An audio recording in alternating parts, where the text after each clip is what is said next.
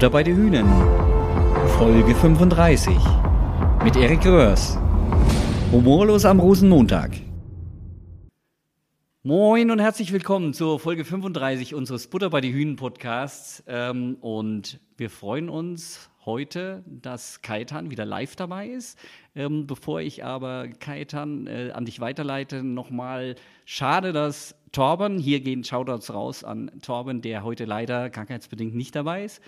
Grüße von hier aus, Torben und Kaitan. Hallo erstmal. Ja, hallo Wolfgang. Ähm, ja, also wenn technisch irgendwas nicht so läuft oder die Qualität nicht so ist wie bei den letzten Malen, das liegt daran, dass Torben nicht da ist, unser Technikmeister.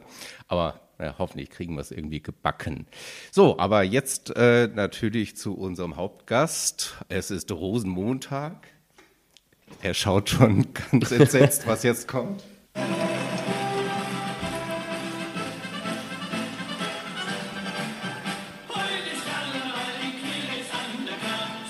Ach, wo habt denn das hier?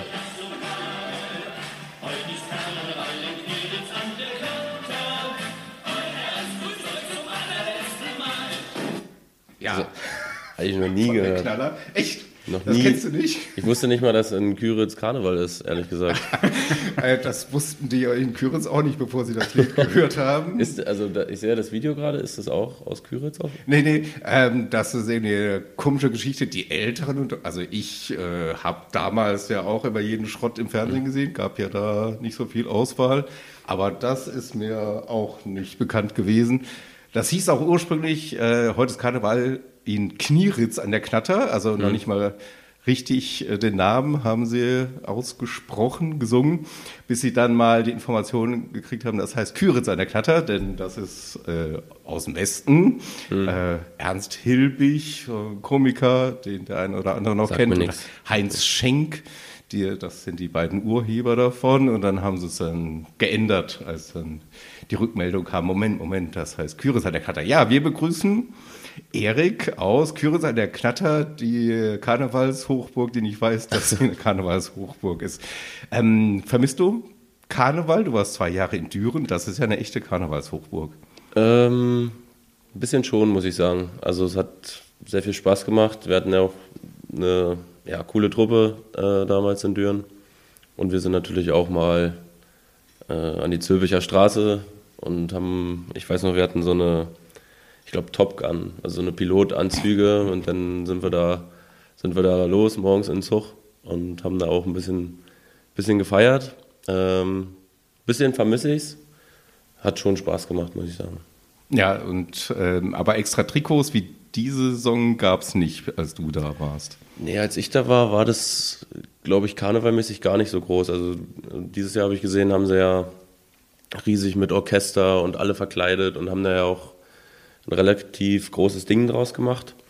Das gab es, als ich da war, in der, in der Form nicht. Was irgendwie auch, ja, also ich finde es ein bisschen schade, weil das ist halt auch die, die Region, die leben das da richtig und ich finde es geil, wenn es dann so ein bisschen auf den Sport auch übertragen wird. Deswegen, ich glaube, Thomas hat da auch in Düren relativ viel auch in die Wege leistet, äh, geleitet, Thomas Gottschan.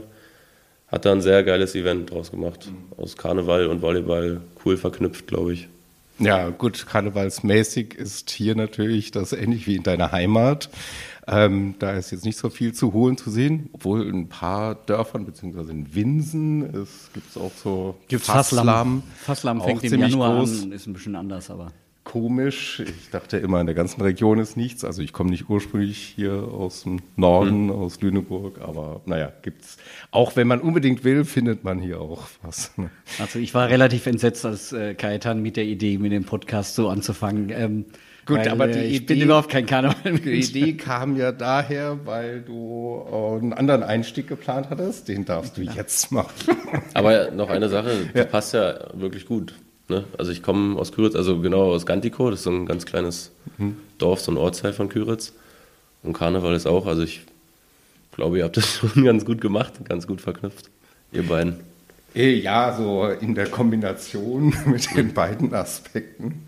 Ja, wir wollten, wir wollten nicht tatsächlich, ähm, meine Geschichte war, und das vielleicht zieht sich so ein bisschen durch den Podcast heute, ähm, Thema Spaßfaktor. Wenn du bei der ähm, SVG spielst, man, sag mal, so ein Maßstab 1 bis 10, 10 wäre voller Ausschlag. Ähm, wie würdest du ähm, das Thema Spaß sehen derzeit, äh, so von, von 1 bis 10? Wenn wir spielen. Genau, so wie, wie, wie so generell die Stimmung ist, wenn ihr spielt, wie es so generell läuft, wie, wie wäre da deine Bewertung? Also, meine Meinung dazu ist, Spaß ist immer wichtig. Ähm, umso mehr Spaß, umso lockerer sind auch die Leute. Ich glaube aber, dass das auch noch eine Sache ist, wo wir als Mannschaft dran arbeiten können, dass wir ähm, vor allen Dingen, wenn Druck kommt, äh, dass wir da ein bisschen lockerer und mit ein bisschen mehr Spaß und ein bisschen mehr Mut spielen. Mhm. Ähm, ich glaube, es ist immer so ein bisschen so eine Schere allgemein, also für mich jedenfalls persönlich. Spaß haben ist immer wichtig, aber man darf halt auch den, den Fokus nicht verlieren. Und ich weiß, dass Bernd mir zum Beispiel ab und zu sagt, also Bernd Schlesinger, unser Co-Trainer, Rössi, alles gut und schön hier mit den Fans und dass du hier rumläufst, und, äh, aber vielleicht ist es auch ganz gut, wenn du dich die nächsten zwei, drei Bälle auch ein bisschen mehr wieder auf dich selbst konzentrierst und auf dein Spiel. Ähm, und ich glaube auch, dass er da halt auch absolut recht mit hat, weil man halt nie den, den Fokus und nie die, Foku, äh, nie die Konzentration äh, verlieren darf. Gerade weil Volleyball halt ist halt ein, wie sagt man, so ein Ein-Kontaktsport. Ne? Du hast ja immer nur einen kurzen Kontakt und da muss man halt immer sehr fokussiert sein. Ich glaube aber jetzt, um nochmal auf die Frage zurückzukommen, ähm, wir sind bei einer ganz guten, ganz guten Sechs würde ich sagen. Also auch jetzt das Spiel gegen Freiburg hat uns schon auch Spaß gemacht. Ähm, ist auch natürlich immer ein bisschen angenehmer, wenn man relativ früh schon ein bisschen führt. Aber das war echt, also es macht Spaß, äh, vor allen Dingen auch in Freiburg und zu Hause natürlich am allermeisten. Also es gibt, gibt wahnsinnig viele Variationen, wo ich da Fragen stellen könnte. Also es fängt ja damit an, dass es eigentlich bist du Professional Player. Hm. Ist es überhaupt noch Spaß? Oder So, also wie, wie es ist ja bestimmt noch nicht ganz mhm. einfach. Also, weil du es eigentlich jeden Tag machst. Ähm, wie empfindest du das? Also es gibt Tage, wo es, wo es ein Job ist, aber mhm. ich, also ich glaube, Volleyball ist, ist wie jeder Beruf irgendwie, also du hast die gleichen Abläufe, irgendwann wird es Alltag. Für mich ist aber so, ich mache den Sport, seitdem ich acht bin und das ist eigentlich meine große Liebe irgendwie. Ne? Also, dass man dass ich mich freue, äh, ins Training zu gehen. Natürlich gibt es auch mal Phasen und da kann man auch ehrlich sein. Ich meine, wir haben so gut wie nie frei. Wir sind viel unterwegs, wo es anstrengend ist, wo du denkst, okay, jetzt geht es schon wieder weiter und dann tut der Körper ein bisschen weh. Aber irgendwie am Ende des Tages bin ich immer zufrieden nach einem guten Trainingstag oder nach dem Spiel, wenn wir gewonnen haben, umso mehr. Ähm, da ist ja viel Liebe für, für den Volleyball und deswegen ja, wird es also mir persönlich eigentlich nie zu viel. Aber ich bin auch erst 22, mal schauen, was ich mit, mit 30 oder so, äh, dreimal auf Holz geklopft, dass ich auch so lange durchhalte mindestens, äh, was ich denn sage. Ne? Aber momentan ist super viel Spaß und auch in Lüneburg mit den Jungs und mit den Fans. Das ist was sehr Besonderes, glaube ich, auch die Saison. Ja, also ist, ich denke, es hat jeder Standort irgendwo was Besonderes, was ihn ausmacht, klar. Ähm, aber äh, gerade dieses Spaß haben ist für uns natürlich noch ein bisschen leichter. Mhm. Ähm, das, was du erzählt hast, man muss sich auch konzentrieren, man muss sich fokussieren. Ähm, ich glaube, so vor drei Monaten gab es im Volleyball-Magazin so eine, so eine Untersuchung von irgendeinem Institut, ich kann mich nicht mehr erinnern mhm. genau, ähm, die dann auch mal geguckt haben, wie viel, äh, wie spielt es eigentlich eine Rolle, wenn du ein Heimspiel hast und eben mehr angefeuert wirst. Und es ging auch über verschiedene Sportarten. Und äh, sagen wir mal, wenn ich so die Essenz noch richtig im Kopf habe, war es eigentlich so, dass man gesagt hatte, ja, wenn du mehr so kognitive Sachen hast, also wo du dich wirklich fokussieren musst, ja. wie machst du deine Angabe jetzt? Oder weiß ich nicht, was spielst du jetzt gerade als nächstes genau? Dann ist dieser Enthusiasmus sogar eher kontraproduktiv. Das ist das, was Bernd Schlesinger wohl meinte, denke ich mal. Auf der anderen Seite, wenn du so mehr so Kraftsachen hast oder so, wo du jetzt Energie brauchst, und eigentlich ist ja eine Kombination aus beiden, würde ich jetzt mal sagen, dann bringt es wieder was, wenn du so Emotionen hast. Ich glaube, ähm, dass es so ein bisschen zwei Typen von, von Spielern gibt. Okay. Die einen, die, die das unglaublich motiviert, wenn die sehen, die Halle ist voll, da sind 3000 Leute und die Emotion und die Energie kann sich halt auf die Art halt auf den Spieler halt übertragen und macht ihn dadurch irgendwie emotionaler, was wichtig ist. Aber auch irgendwie, dass man mehr in den Tunnel kommt. Also, man, also ich persönlich kriege die Fans gar nicht so richtig mit, aber ich kriege dieses, diese Energie von außen. die spüre ich als, als Spieler auf dem Feld. Und ich glaube aber auch, dass es auf der anderen Seite halt auch Leute gibt oder halt vielleicht auch mich teilweise, dass das dann zu viel ist sozusagen. Du bist, das ist alles ein bisschen too much. Mhm. Und dann bist du so überall, aber nicht im Moment. Oder halt für Leute, wo das zu viel Druck ist, die sagen, Scheiße, jetzt äh, gucken 3000 Leute zu und ich habe hier die Annahme verkackt oder so. Also mhm. ja, ähm, ist unterschiedlich, glaube ich, insgesamt, aber Ende, am Ende des Tages immer geil. Ist das eigentlich dir dann egal, wenn so eine aufgeladene Atmosphäre ist, ob du zu Hause spielst, wenn du weißt, die meisten unterstützen dich oder die Mannschaft oder auswärts? Also ich finde es einfacher zu Hause zu spielen. Ähm, weil das ist halt die Halle, in der wir immer trainieren, das ist ein gewohntes Umfeld. Ähm, die ganze Halle ist im Normalfall für einen. Ähm, andererseits ist es auch ein geiles Gefühl, wenn, also ich kann mich noch daran erinnern, ich habe in meinem Leben bisher erst einmal gegen Berlin gewonnen in der Max-Schmeling-Halle mit, mit Düren vor knapp zwei Jahren. Und es war auch ein sehr geiles Gefühl, dass die, dass die Berliner Fans halt extrem ruhig wohnen. Die Max-Schmeling-Halle, ich weiß nicht, 5000 Leute. Und wenn du das realisierst, dass du die Halle gerade ganz schön ruhig stellst, weil ich glaube, wir haben 3-1 gewonnen, dann ist, kann das einen auch beflügeln. Aber im Normalfall ist es immer einfacher, zu Hause äh, zu spielen, weil auch wenn du auswärts spielst, du, spielst, du trainierst nur einmal vorher äh, in der Halle des Gegners, maximal zweimal. Ja, es fühlt sich einfach ein bisschen anders an als zu Hause. Und zu Hause ist schon schöner. Wobei wir unsere Aufgabe als Fans ja durchaus so sehen, dass wir eigentlich immer, das ist natürlich bei 3000 Leuten ein bisschen schwierig zu, zu dirigieren, aber eigentlich immer positiv unterstützen. Also äh, wenn, wenn man sieht, dass die Mannschaft das bringt, was sie, was sie gerade zu leisten imstande ist und du hast ja. nicht jeden Tag den Tag, wo alles super läuft, ist doch logisch, ähm, dann werden wir auch unterstützen und dann werden wir auch positiv anfeuern. Und wenn du 20 Mal den Ball ins Netz haust, ja. dann ist es, dann ist es so. Aber ich meine, dann behaupte ich mal, braucht man auch ein bisschen Unterstützung, oder? Das wäre jetzt meine Einschätzung. Das ist ja häufig so, dass wenn es mal nicht so läuft, dass, das, oder dass die Halle dann relativ ruhig ist. Ich finde ja. halt in Lüneburg merkt man das nicht, aber gerade dann braucht die Mannschaft halt einen Push. Manchmal ist ein Ballwechsel, der entscheidet, ob man wieder ins Spiel kommt oder nicht. Geile Abwehr, schwere Situationen und dann machst du daraus den Punkt. Und dann merkst du auch, wie die Halle manchmal explodiert. Also ja, Beispiel jetzt zum Beispiel, wir haben, oh, äh, wir haben gegen, gegen Dachau gespielt und es war jetzt kein, das war jetzt kein Leckerbissen, sagen wir mal so. Also wir haben relativ deutlich gewonnen, aber du hast gemerkt, okay, ist jetzt nicht super, super tolle Stimmung. Im Endeffekt in Lüneburg immer, immer sehr positiv und gute Stimmung.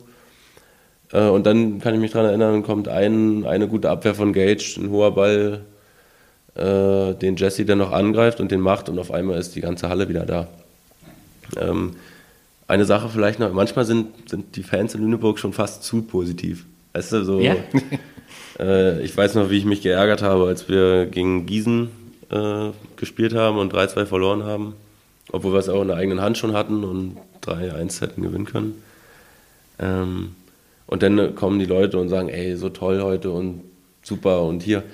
Wo ich mir denke, so, ey, könnt ruhig mal sagen, so, Jungs, Alter, macht doch mal die Scheiße hier zu, weißt du? Wir kommen, wir kommen um, die, um euch gewinnen zu sehen.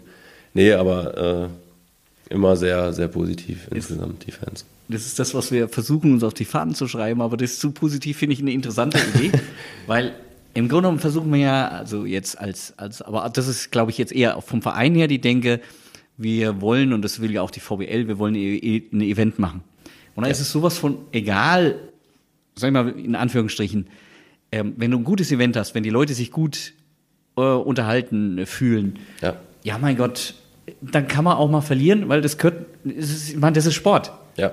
Das bedeutet das und äh, ähm, ja, also ich muss jetzt tatsächlich länger über deine Worte ein bisschen nachdenken. Nein, ne. das, das, das, das soll, das soll ruhig alles, das soll ruhig alles so bleiben. Aber noch eine Sache zu dem Event. Ich glaube, dass das in Lüneburg sehr gut zu beobachten ist, dass jede Woche irgendwie doch nochmal, da kommt jemand noch mal, jemand, der noch nie beim Volleyball war, dann hat, bringt der nochmal die Schwester, dann bringt die mhm. nochmal ihren Opa mit.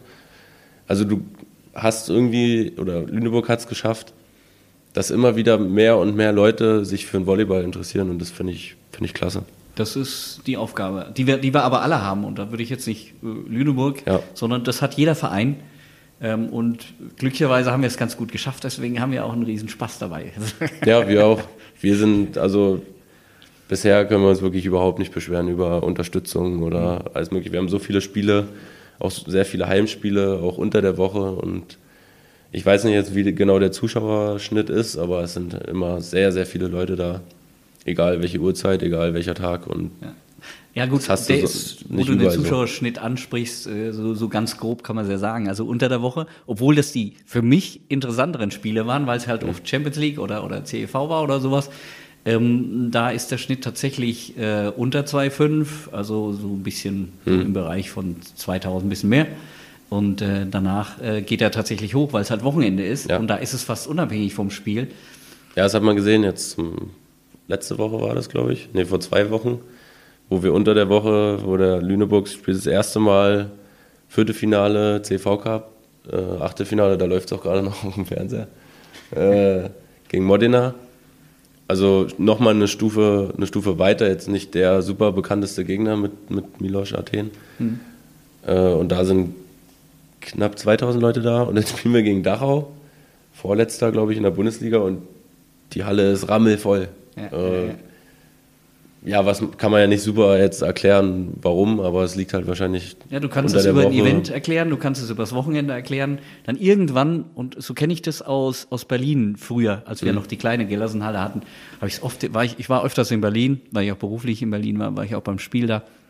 Und da haben mir viele gesagt, ey, ich gehe zum Volleyball, ich habe keine Ahnung davon, aber da ist immer eine geile Stimmung. Ja. Und ich glaube, den Punkt, den haben wir jetzt eigentlich ganz gut erreicht. Und jetzt ist es eigentlich notwendig, immer wieder neue Leute zu ziehen, mitzunehmen. Und ich glaube, wer mal in der Halle war, da würde ich sagen, ist ein hoher Prozentsatz da, die, die sagen, oh, komm ich wieder. Ich weiß noch, am Anfang wurde gesagt, äh, als äh, Lüneburg aus der Gellersenhalle raus ist, kriegen wir die LKH-Arena überhaupt voll. Hm. Und jetzt musst du teilweise schon darüber nachdenken, ob da nicht noch eine extra Tribüne aufgeba äh, aufgebaut werden müsste. Weil halt so viele Leute, glaube ich, äh, ja, die Tickets wollen. Oder wenn du siehst, die Halle ist ausverkauft, auch gegen nicht so gute Teams. Da müsste er in fünf Jahren müsste er wahrscheinlich nochmal eine Schippe drauflegen. Äh, Würde mich freuen. Ich wäre ja für Stehtribünen, aber mal gucken, ob das noch was wird. Das gibt's, ähm, Gibt's relativ selten im. Volleyball. In Polen ist das äh, in einigen Hallen und das ist echt total intensiv. Also in der Gellersenhalle war das ja auch so. Ich stand auch immer auf dem Podest da hinter den Sitzplätzen und entspricht eher so meiner Art anzufeuern. Da ist die ganze Zeit sitzen, da muss ich mich zwingen dazu. Aber naja, gut, das äh, wahrscheinlich entspricht das jetzt eher den Erwartungen. Sind dann in Polen, also in dieser Halle, wo du, die du jetzt meinst, nur Stehplätze oder? Nee, nee, also ein Block sozusagen, aber direkt den Ultras. Spielfeld. Die haben auch dann alle die gleichen Trikots an, also schon Beeindruckend. Der Lüne-Block hat das ja auch, aber dann hast du halt, weiß ich, 100 Leute da oder wie viele auch immer da in einem Block stehen. Ja. ja, als wir in Yashemir waren jetzt vor kurzem Mhm. in der Champions League, die hatten auch so ein, das sind dann die Yashemir Ultras sozusagen. Wie gesagt, das sind alle gleiche Farbe und die machen dann die ganze Zeit Alarm. Aber ich muss auch sagen, ich weiß nicht, wie es euch geht. Wenn ich Volleyball gucke oder auch allgemein Sport, ich bin nicht so jemand, der da die ganze Zeit still sitzen kann. Also ich bin immer der, selbst wenn ich äh, nur Auswechselspieler bin, dann bin ich trotzdem irgendwie immer Ja, ja. äh, am Rumlaufen und Freunden und ich kann dabei nicht ruhig sitzen bleiben. Ja, Ich weiß nicht, wie es bei euch ist. Ja, mit zunehmendem Alter sitzt man mehr rum, leider. Ja, aber ähm, also ich könnte mir das gut vorstellen, dass ich auch die ganze Zeit stehe. Also gut, jetzt bin ich ja nicht so oft dabei, wenn ich dabei bin, auch weil ich es dann ein bisschen verpasst habe, rechtzeitig mir die Karte zu besorgen. Dann habe ich halt einen Stehplatz, aber das finde ich eigentlich ganz cool da oben. Das ist aber dann halt kein Block, dann hast du Ja. halt nur ein paar Leute, die an der Balustrade stehen. Ähm, was mich interessieren würde, wo wir beim Thema Stimmung, ich wechsle jetzt mal so ganz kurz, aber äh, als ihr in Athen gerade gespielt habt, ähm, so in der Übertragung war das total nervig, die, die, die Pressluftfanfaren. Wie, wie war das vor Dann Ort? hätte mal in der Halle sein müssen. äh, Ja, äh, merkst du das noch als Spieler oder ist es irgendwann nur einfach nur laut oder stört es gar nicht mehr, wenn man im Tunnel ist? Also es war für mich persönlich was ganz anderes, Mhm. als man so gewöhnt ist. In Deutschland hast du ja immer ne, so rhythmisiertes Klatschen, SVG, SVG. Mhm. Und da haben die halt irgendwelchen 16-jährigen Kindern halt diese komischen Tröten, ich weiß nicht, wie man die nennt, halt, wo man unten raufhaut mit, was du gerade beschrieben hast. Ja, wahrscheinlich, oder? Genau, und die hatten da bestimmt 100 Tröten oder so. Und da war, da war eine Lautstärke drin, wo es teilweise schon ein bisschen schwierig war, halt sich immer zu, zu fokussieren, vor allen Dingen auch sich zu verständigen. Mhm. Auch wenn Stefan mal was gesagt hat oder mit dem Zuspieler hast du ja auch Absprachen, welchen Ball du spielen willst, hast du dich halt teilweise nicht verstanden. Und ich weiß, dass wir danach alle ins Hotel gekommen sind. Und viele haben sich ans Ohr gefasst, weil wir einfach, wir hatten, wir hatten wirklich Tinnitus. Also das mhm. halt durchgängig, bestimmt drei, drei, vier Stunden später noch, und uns die Ohren gepiept haben, weil es so extrem laut war. Die sind dann zum Schluss irgendwann ein bisschen ruhiger geworden, äh, als wir dann den vierten auch gewonnen haben. Da waren die Kartuschen vielleicht auch leer. Da waren, die haben nochmal nachbestellt. Also, da kamen nochmal Leute rein mit neuen. Also hab, wie gesagt, habe ich noch nicht erlebt. Die Sache ist ja in Griechenland beim Volleyball, ähm, das geht ja noch viel schlimmer. Wenn da Palatinaikos gegen Olympiakos spielt oder da, also da passieren ja noch ganz andere Sachen. Ich habe da mal mit, mit Björn André, hat mir mal erzählt, mhm. der hat ja bei, ich weiß gar nicht, Olympiakos oder Palatinaikos. Ich glaube bei Palatinaikos gespielt und dann wirst du halt angespuckt und da ist halt noch, da wird dann Pyrotechnik gezündet und so bei den Griechen da. Da sind wir eigentlich noch ganz gut davon gekommen. Ich glaube, das geht noch deutlich schlimmer. Ja, da gab es letztens noch einen, noch einen ganz viel tragischeren Vorfall, aber das ist halt, da sind die Fußball-Ultras da, die halt auch dann auch mhm. von, bei ihrem Verein zum Volleyball gehen. Da ist ja dann der, ein Polizist gestorben nach Auseinandersetzungen zwischen okay. Fangruppen. Habe ich nur mitbekommen. eines Volleyballspiels, aber eigentlich. Naja. Ich habe nur mitbekommen, dass äh, ein Spieler, Hidalgo heißt er, der spielt bei Olympiakos, dass da ein Spiel abgebrochen wurde, ähm, weil die Polizei musste halt da rein. Vielleicht ist dabei auch der Polizist tragischerweise gestorben, aber da haben die Spieler Tränengas und so ins Auge mhm. bekommen und konnten dann nicht mehr spielen, weil es da halt Ausschreitungen gab. Ja, sowas haben wir zum Glück in Deutschland nicht. Äh, noch nicht. Also wir haben wir es tatsächlich gemerkt. Ja, aber das kommt auch da wirklich vom Fußball. Das ist ein Großverein und dann gehen die halt, wenn die Rivalen aufeinandertreffen. Da geht es um alles. Mhm. Ja. ja. aber ich glaube, es ist auch eine, eine, Sache, wie, wie wollen wir damit umgehen. Und äh, ich wollte gerade damit anfangen. Mhm. Ähm, wir hatten es ja auch schon, dass, dass teilweise Leute gepfiffen haben ähm, wo wir dann auch wieder dagegen sozusagen ähm, äh, rufen, weil wir sagen, okay, das sind Menschen, die da spielen. Mhm. Ähm, und man ist es so oder gewohnt, also vom Fußball. Ich habe tatsächlich eine Diskussion mit einem Fußballer gehabt, der nicht verstanden hat, warum hat der Hallensprecher gesagt, ihr sollt nicht pfeifen. das hat er gar nicht verstanden. Meinst du, Spiel, das sind Menschen, die das spielen. Meinst du unser Heimspiel gegen Gießen? Nee, das war nicht das Gießener Spiel, es war, war, mh, mm, ja, es war schon letzte Saison sogar. Genau. Mhm. Weil es da für uns auch noch neu war. Und da waren halt auch viele Fußballer, das will ich jetzt nicht abwerten, aber. Aber die haben den Gegner ausgepfiffen, oder? Die haben den Gegner auch ausgepfiffen, weil der sich öfters mal beschwert hat oder mhm. so. Ähm, und, Na, ich war letztes Jahr habe ich das ja erlebt. da hat äh, Thomas Kotschan, glaube ich, in ja. der LKH Arena eine ja, ja, rote Karte bekommen und da ging dann auch ordentlich die Post ab. Aber weiß ich nicht. Also ich, ich weiß, dass er so halt mit den Händen so dastand und gesagt hat, komm, gib, gib's mir.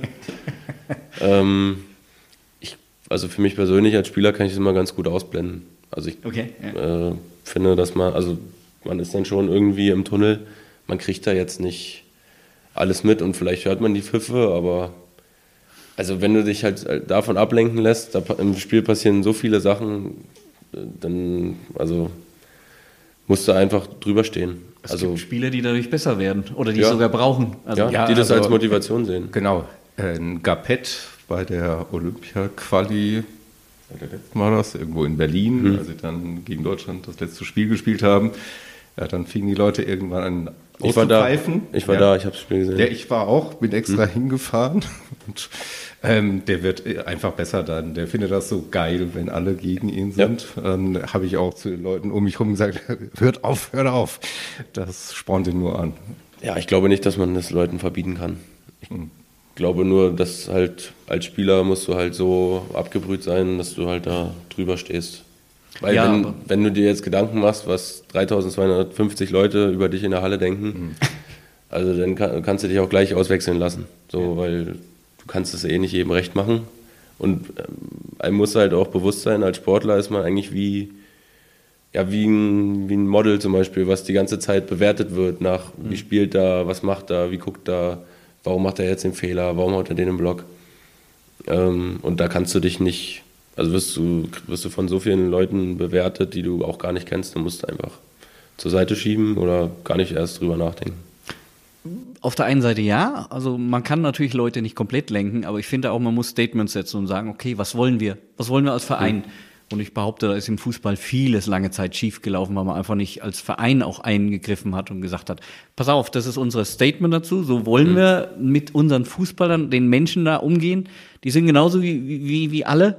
Wir also inwiefern meinst du jetzt Pfiffe verbieten oder was meinst du? Äh, was heißt verbieten? Also zumindest sagen, das wollen wir nicht.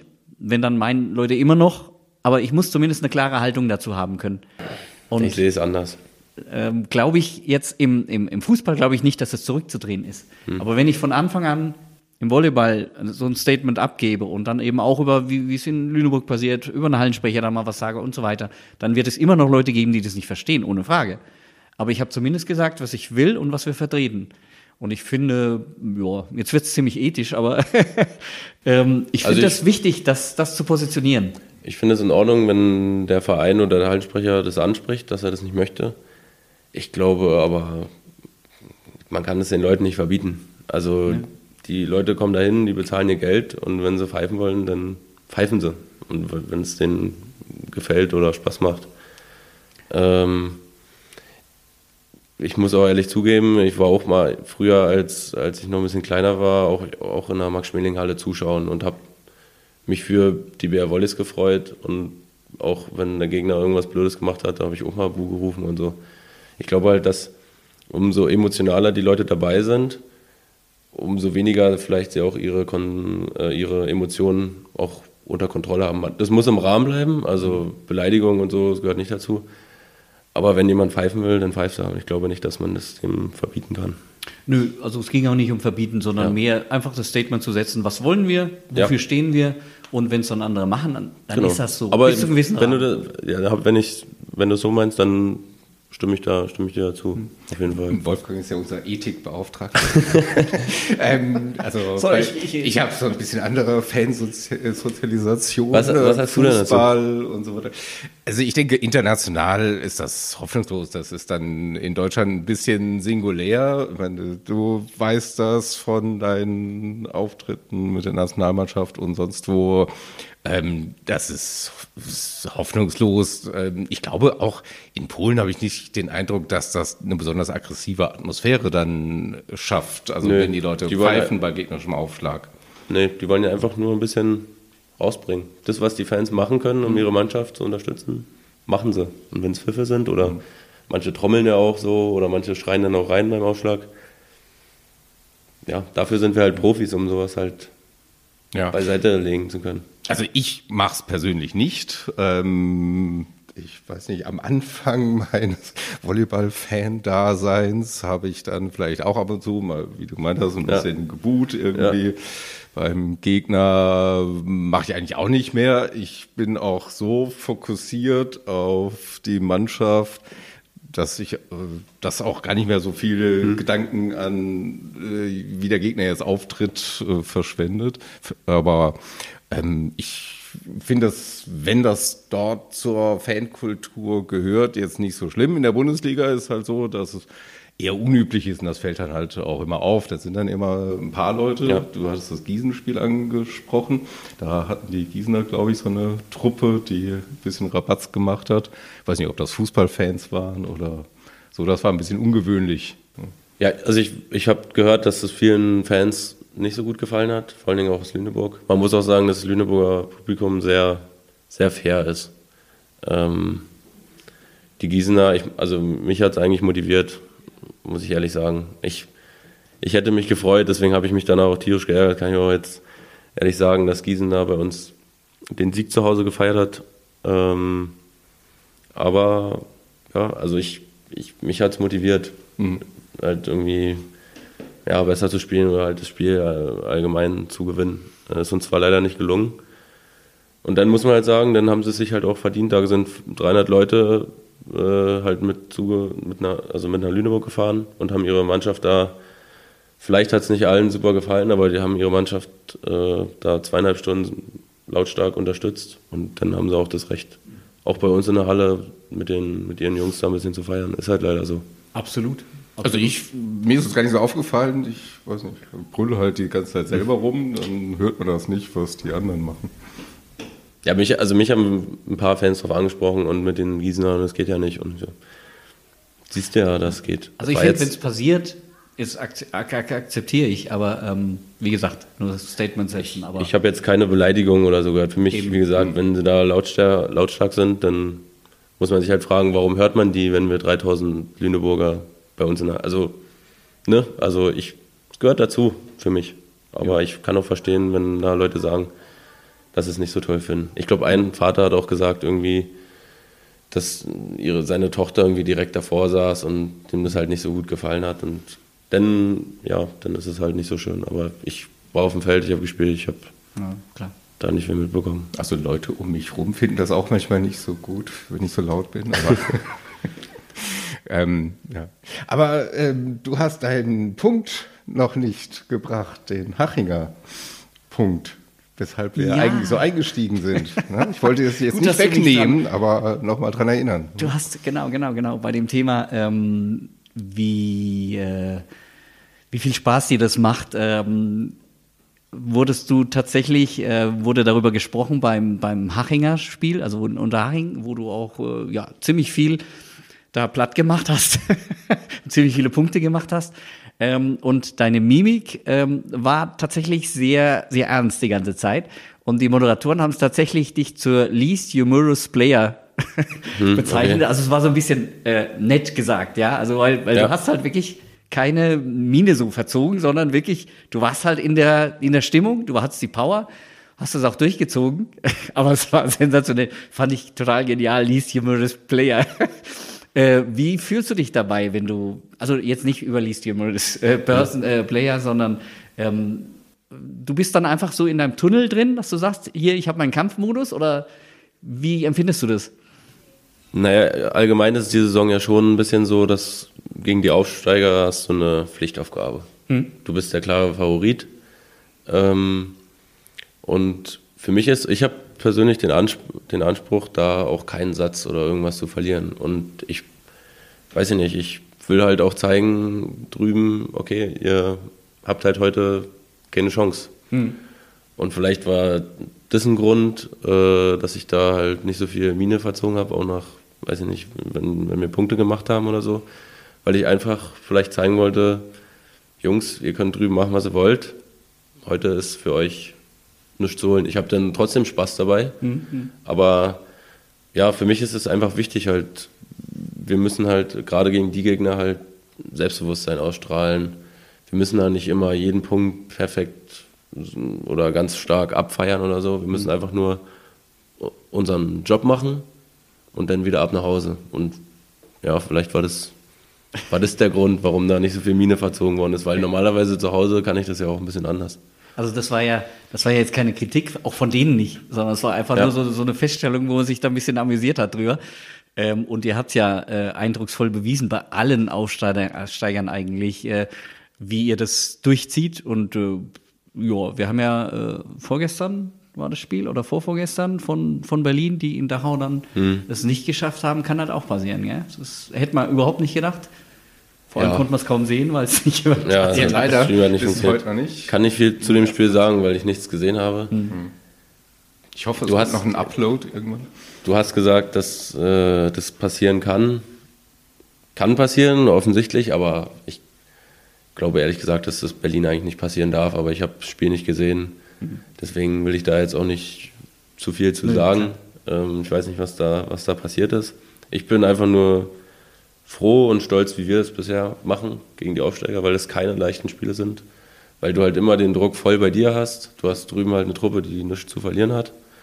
Und du musst halt jedes Spiel deinen eigenen Job halt so gut wie es geht machen. Du musst nicht glänzen, aber du musst halt konstant gut spielen. Und ich glaube, dass wir das bisher in der Saison ziemlich gut machen. Gerade gegen die Aufsteiger. Absolut.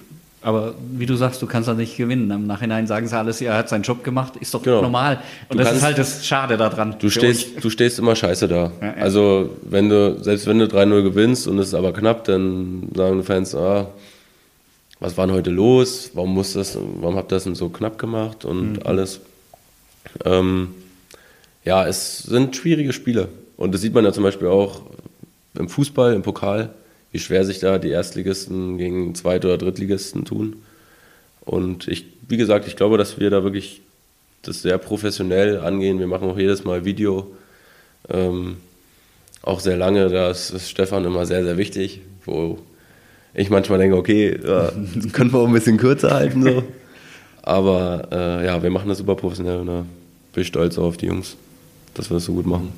Beim Spiel in Haching ähm, hatte ich noch so, dann ist ja Ende des ersten Satzes die Verletzung von mhm. Matt passiert also mir ist der Gedanke gekommen, als die äh, Kommentatoren das so gesagt haben, hey, der äh, kennt ja überhaupt keinen Spaß, also mhm. auf dich bezogen, ähm, dass das auch so ein bisschen mitgespielt hat, dass, oh Mist, jetzt ist auch noch einer unserer Stammspieler ausgefallen beim Spiel, bei dem es jetzt äh, wirklich um wenig geht und bei der MVP-Wahl, da hatten sie das auch nochmal gemerkt, ja, wenigstens jetzt hätte er mal ein bisschen lächeln können, aber auch nicht der Einzige, der da ein bisschen rumgeturnt ist von euch, war glaube ich Gage, ähm, der Rest sah betröppelt aus. Also war das bei euch schon so ein bisschen im Kopf?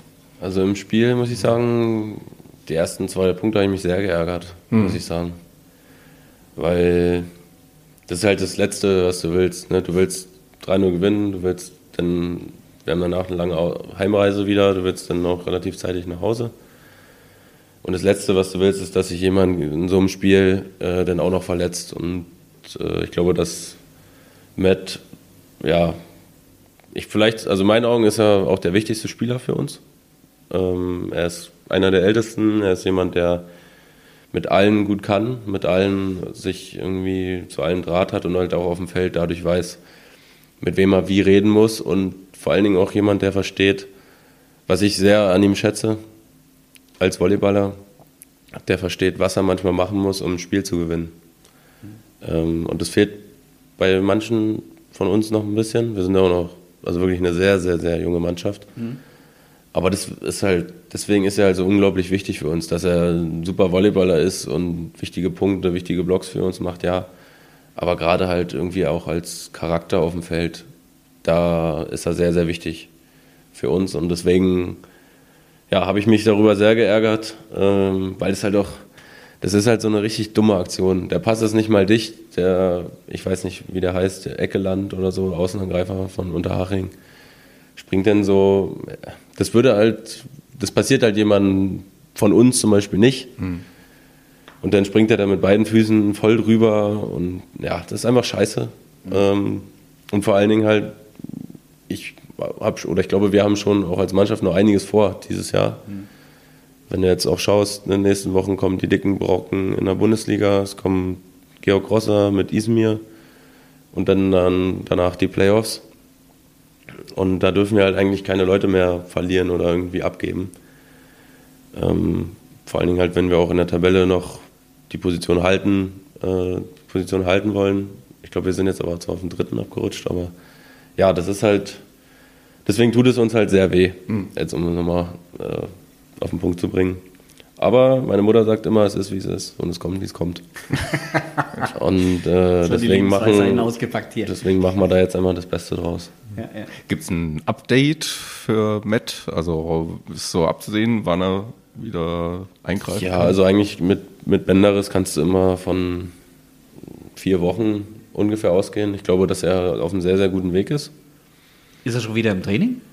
Also naja, also oder? im Krafttraining ist er da, dann macht er halt seine Übungen ja, ja. mit dem Fußgelenk, stabilisieren, mit Bändern und alles Mögliche. Da ist er auch wirklich sehr ehrgeizig und macht da, macht da echt äh, alles, was er machen muss. Mhm. Äh, sehr professionell.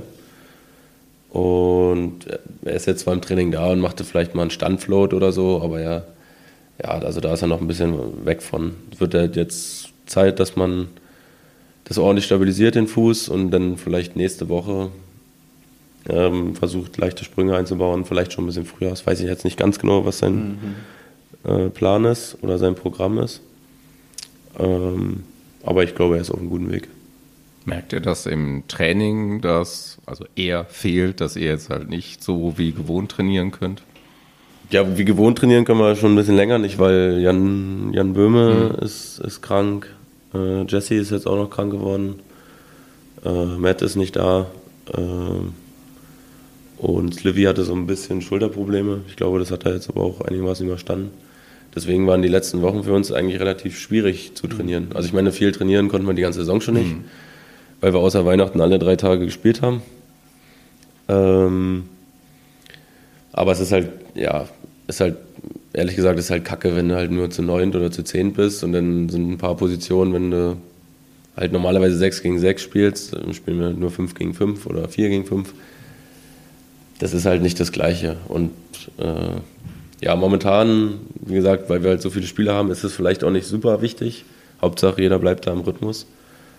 Ähm, aber es ist schon besser, wenn wir wieder alle an Bord haben. Mhm. Vor allen Dingen auch im Hinblick auf die nächsten Wochen. Toi, toi, toi. Ja, klopfen wir nochmal auf Holz. genau. Ich mache mal einen, einen Schwenk, Kajetan, wenn du erlaubst. Ähm, wir haben auf unserer Liste ganz viel und wir haben damit noch gar nicht angefangen. ja, also zwischendrin immer mal was angesprochen. Ja, wenn ich zu viel, wenn ich zu viel nee, quatsche, nee, dann unter, unterbrecht er mich einfach. Der Podcast ist zum Quatschen da. Ja. das ist äh, Wolfgangs Aufgabe, einen wieder zurückzuführen. Ja, genau. Torbens also, Aufgabe ist eigentlich, uns abzulenken. Das schaffen wir heute selber. Genau, du merkst, wenn ich dann hektisch nachher werde. Äh, nee, Quatsch. Ähm, Du hast vorhin gesagt, ähm, du hast mit acht Jahren Volleyball angefangen. Kannst du mal ganz kurz, ohne das jetzt ganz weitschweifig zu machen, Gib mir Mühe. Äh, wie, wie, wie, hat sich das so entwickelt? Also mit ähm, acht Jahren in, in, in, in Küritz oder in Garda, das habe ich mir jetzt Küritz, In Küritz gibt's, also gab es früher Volleyball, da hat mein Vater gespielt in der okay. zweiten Liga, Fortuna Küritz. Okay. Ähm, gab aber nie einen Volleyballverein, also mhm. für, für Jugend bei mir zu Hause. Mhm. Ähm, ich habe angefangen mit Fußball, dann bin ich zum Leichtathletik, war doch gar nicht so schlecht. Und mein Vater hat dann, glaube ich, irgendwann mal eine Mannschaft trainiert aus Küritz, äh, Volleyball. Und da war halt irgendwie ein Turnier, ich glaube in Angermünde oder irgendwo. Und da war noch ein U13 oder U14-Turnier, wo mehrere Mannschaften mitgespielt haben, unter anderem auch äh, VC Potsdam Waldstadt. Und äh, ich habe mich dann bin mitgefahren mit meinem Vater zu dem, zu dem Turnier. Ähm, das waren jetzt zwei unabhängige Turniere, also mein Vater hatte nichts mit dem U13-Turnier mhm. zu tun. Mhm. Und da hat mich Margot Pollack äh, gesehen, wie ich mich mit meinem Vater eingespielt habe und äh, hat gesagt, äh, Erik, komm noch mal, wenn du Lust hast, ins Sommercamp. Und dann war ich dann da äh, mit acht das erste Mal und das war eine super tolle Truppe äh, in, in, in Potsdam-Waldstadt. Und da habe ich mich so ein bisschen in, in, in den Volleyball verliebt.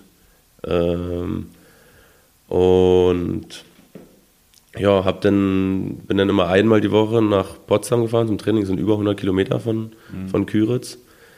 Hat mich meine Mutter immer gefahren, meine Eltern muss ich auch nochmal, kann ich ja hier machen, Dankeschön sagen, weil ich weiß gar nicht zu wie viel Sportveranstaltungen oder auch zum Training und immer haben sie mich immer gefahren, was nicht selbstverständlich ist.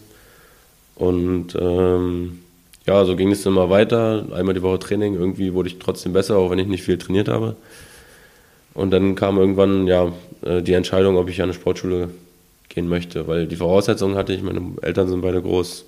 Mhm. Ich hatte einigermaßen ein gutes Ballgefühl. Und dann war Franco Hölzig äh, an der Sportschule in Berlin, der gesagt hat, ich möchte dich gern haben. Und dann bin ich siebte Klasse, also mit 13 glaube ich, aufs Internat ge gegangen. Und bin aufs Internat gegangen nach Berlin im Sportforum. Und da war ich dann acht Jahre, also Landesauswahl Berlin halt, man wurde da so an den Leistungssport rangeführt, ähm, dann halt VCO und äh, danach bin ich dann halt erst nach Frankfurt und dann nach Düren und jetzt bin ich in Lüneburg gelandet. Frankfurt hatte ich gar nicht mehr im Kopf. Nur, es waren nur vier Wochen für die ah, Playoffs. Okay. okay. Ja. Ach ja, genau, also, also nach der VCO-Saison. Genau, direkt, direkt danach. Also eigentlich noch in der Saison. Mhm. Ja. ja, das war so kurz gefasst der, der Weg. Super. Ja, äh, sehr schön, dass du hier gelandet bist. Wir hatten ja schon mal irgendwie das Thema mit Stefan. Ähm, wir haben schon über dich hm. geredet. Dass was? Dein, ich hab, deine Mutter, ich hab's gehört. Ich hab's oh, gehört. Okay. Dir geraten hat, weil, weil sie dich vielleicht auch hm. ein bisschen mehr in der Nähe haben wollte. Und wir sind sehr froh, dass das jetzt äh, geklappt hat. Ja, ich bin auch sehr froh. Also das stimmt auch, dass meine Mutter gesagt hat, Erik, ich persönlich finde Lüneburg besser. Mhm. Mein Vater war äh, ein bisschen mehr auf der Seite von Düren, aber im Endeffekt war es meine Entscheidung. Und ich muss auch sagen, dass ich das auch nicht bereue, dass ich äh, nach Düren gegangen bin.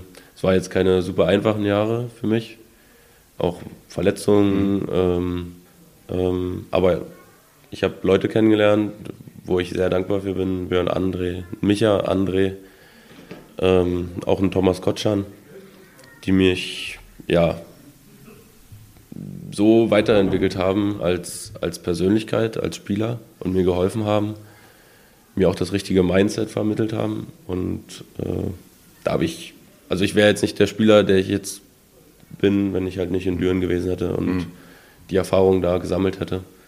Und man muss ja auch nochmal sagen, ich bin auch erst 22, also ich bin jetzt nicht mehr der Allerjüngste, aber schon noch nicht alt, sagen wir so. Hast noch was vor dir, hoffentlich. Hoffentlich, ja. Wir, wir kommen gleich mal so Nationalmannschaft bisschen auf das Thema. Ähm, du hast in der Nationalmannschaft jetzt in der letzten Saison auch viel Dia gespielt, beziehungsweise war es dafür eingeplant. Ähm, ist das bei dir noch eine Option, also für die Zukunft, oder siehst du dich jetzt immer als Außenangreifer? Also wenn ich in einer Mannschaft spiele, dann ist meine Devise eigentlich, spiel da, wo ich, ja, wenn ich benötigt werde als Diagonale, dann bin ich auch gerne bereit, diagonal zu spielen. An sich ist meine Stammposition schon, schon Außenangriff das ist die Position, die mir irgendwie ja, auch am meisten Spaß macht. Diagonal ist teilweise nicht so einfach, vor allen Dingen, wenn du Außenangreifer bist, weil du bist ja immer gewohnt, in der Annahme zu stehen. Du hast relativ viele Ballkontakte und als Diagonaler, so Abwehr steht nicht im Vertrag oder bist du nicht so wirklich für verantwortlich. Du musst eigentlich nur die Bälle einkacheln. Und kann aber auch mal sein, dass du halt auch für ein paar Ballwechsel auch mal nicht den Ball berührst, was als Außen relativ selten nur passiert. Ähm, von dem her, außen ist schon meine Position. Ähm, wenn jetzt Vinja kommt und sagt, so, ich möchte dich jetzt im Sommer nochmal gerne als Dia ausprobieren oder was weiß ich, dann mache ich das natürlich auch gerne. Also ohne, ohne Frage. Oder wenn Stefan jetzt kommt und äh, keine Ahnung, unsere beiden Dias sind krank und weiß ich nicht, irgendwas funktioniert nicht. Sie kannst du Dia spielen, dann mache ich das natürlich. Ich mache alles. Habt ihr schon trainiert? Also jetzt äh, bei der SVG Lüneburg meine ich dass jetzt, ich als Dia, Dass ich auf Diagonal war. Hm? Wir hatten das jetzt nur ein Spiel, glaube ich, vor Dachau, wo hm. Sender Mitte gespielt hat. Weil Joscha hat auf beiden Daumen, ne, stand so da mit beide Daumen eingegipst mit Salbe und beide Daumen hoch. Dass Sender halt Mitte gespielt hat und äh, Jan Diagonal. Und dann weißt du halt nicht, kann ja immer was passieren. Ähm, und deswegen habe ich da, glaube ich, ein halbes Training oder so auf Diagonal gespielt, äh, äh, trainiert. Aber ansonsten nur, nur außen bisher. Du hast den Namen Vinja ähm, schon angeführt äh, für die nicht ganz Eingeweihten, also der Bundestrainer Vinjarski. Gibt es jetzt Kontakt während der Saison, also während der Vereinssaison mit ihm? Nicht so viel. Also wir haben jetzt so, ein, so, eine App, wo wir einmal in der Woche eintragen, wie es uns geht. Also alle Spieler, die im Kader sind, dass die halt sozusagen einen Plan haben, hat irgendjemand Probleme, mit wem muss vielleicht auch nochmal äh, der Arzt sprechen oder Physiotherapie oder irgendwie besondere Behandlung. Dass wir, wenn der Sommer losgeht, weil es ja ein sehr wichtiger Sommer mit Olympia, dass da alle an Bord sind und auch gut in Shape sind, da ankommen und nicht noch irgendwelche Probleme mit sich führen oder wenn es Probleme gibt, dass einem da schnell geholfen werden kann. Ansonsten hat der aber auch seine Saison, genauso wie wir haben. Also der ist jetzt auch viel unterwegs und ähm, ja, hat da nicht so viel Zeit. Wenn wir mal irgendwie Fragen haben oder irgendwas ist, dann hat er auch gesagt, dann können wir ihm jedes, jederzeit schreiben. Das ist kein Problem. Aber da ist jetzt nicht, da ist jetzt nicht viel Kontakt momentan, mhm. ehrlich gesagt. Mm, dann gleich dazu, wie siehst du denn so deine Chancen für Olympia? Also wenn ich das mal so aufzählen mm, würde, auf Außen ist die Konkurrenz ja schon ziemlich groß. Da hast du Reichert und Schott, die jetzt Olympia-Quali mhm. quasi voll gespielt haben. Kalizek, der immer mal auch Off-Spiele hat, also der aber auch ein sehr, sehr Maschine ist. Ein sehr, sehr guter Spieler auch. Ja, ja, der sensationell spielt und aber er hatte auch schon öfter mal Verletzungsprobleme, deswegen dann auch mal raus. Tobi Brandt macht sich gut in Polen. Dann hast du hinten dran auch noch Fromm. Dann irgendwo schwirrt auch noch Kaliberda rum, der immer In Saudi-Arabien ist der gerade. Ja, wo siehst du dich da? Also Dia wäre ja noch eine andere Option. Ähm, ehrlich gesagt, ich, ähm, ich habe mir viel vorgenommen für, für die Saison. Ähm, weil es auch jetzt, dass ich bei der Olympia-Quali dabei war, war vielleicht auch äh, ja, vielleicht ein bisschen glücklich, äh, weil ich war erst bei der Universiade, da war ich nicht mit der A-Mannschaft mhm. unterwegs und bin dann aber nochmal zur EM-Vorbereitung hin und durfte dann auch, durfte dann auch bleiben. Weil Weber ausgefallen ist? Ja, ähm, genau. Und ich habe mir einfach vorgenommen, ich habe mir zu Hause so in meiner Wohnung so eine kleine Ecke gemacht, weil das ist bisher das Größte, wobei ich halt dabei sein durfte, ähm, wo ich mir, da gibt es so ein Paris 24, so ein Schild, da haben alle unterschrieben, dann gibt es noch so ein kleines Kuscheltier, dieser komische rote Eiffelturm mhm. da, was auch, was auch immer das sein soll. Ähm, dann habe ich noch, was habe ich denn da noch zu stehen? Da habe ich noch die Cappy, die wir bekommen haben und noch ein Foto von meinem Opa. Mhm. Ähm, und das ist so ein bisschen jeden Tag meine Motivation, mhm. auch nochmal zusätzlich äh, vielleicht ein bisschen mehr Gas zu geben äh, im Training.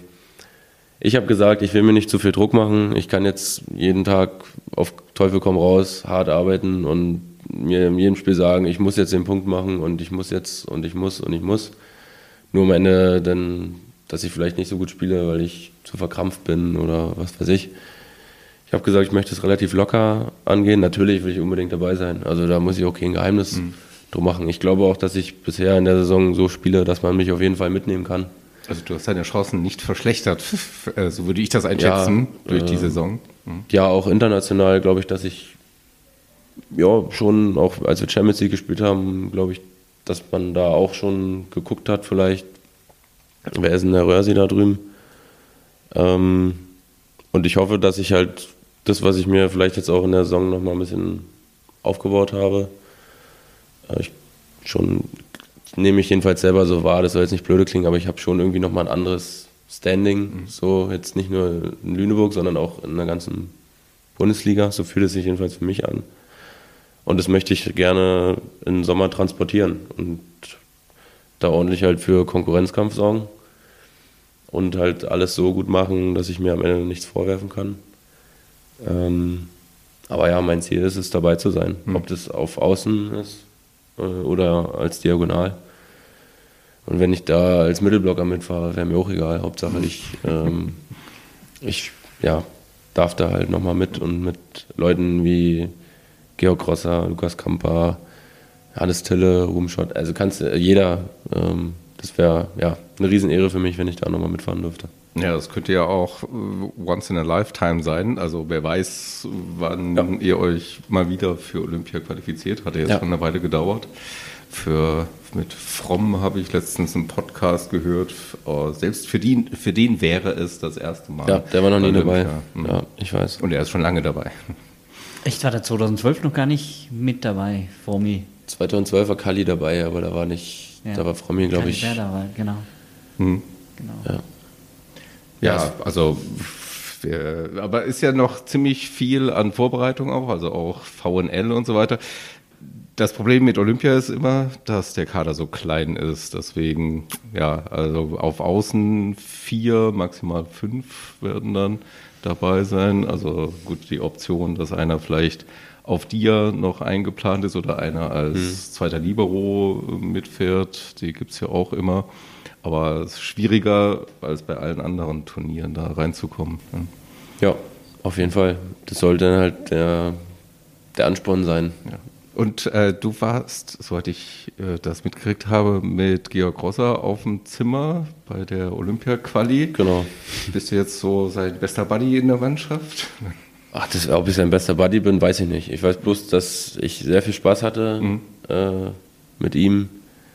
Ähm, ich weiß auch, dass wir uns, also ich habe mich bei ihm bedankt so für, die, für die Zeit, weil wir hatten mal die ganze EM und die ganze Olympia-Quali zusammen auf dem Zimmer.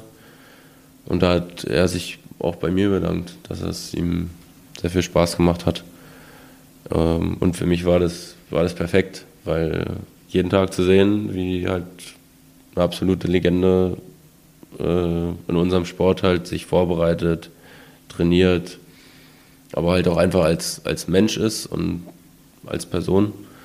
Das war für mich extrem gut und auch irgendwie wichtig, glaube ich, für mich zu sehen. Auch um Dinge in Zukunft vielleicht anders oder besser zu machen oder halt auch vom Mindset her anders in Spiele reinzugehen.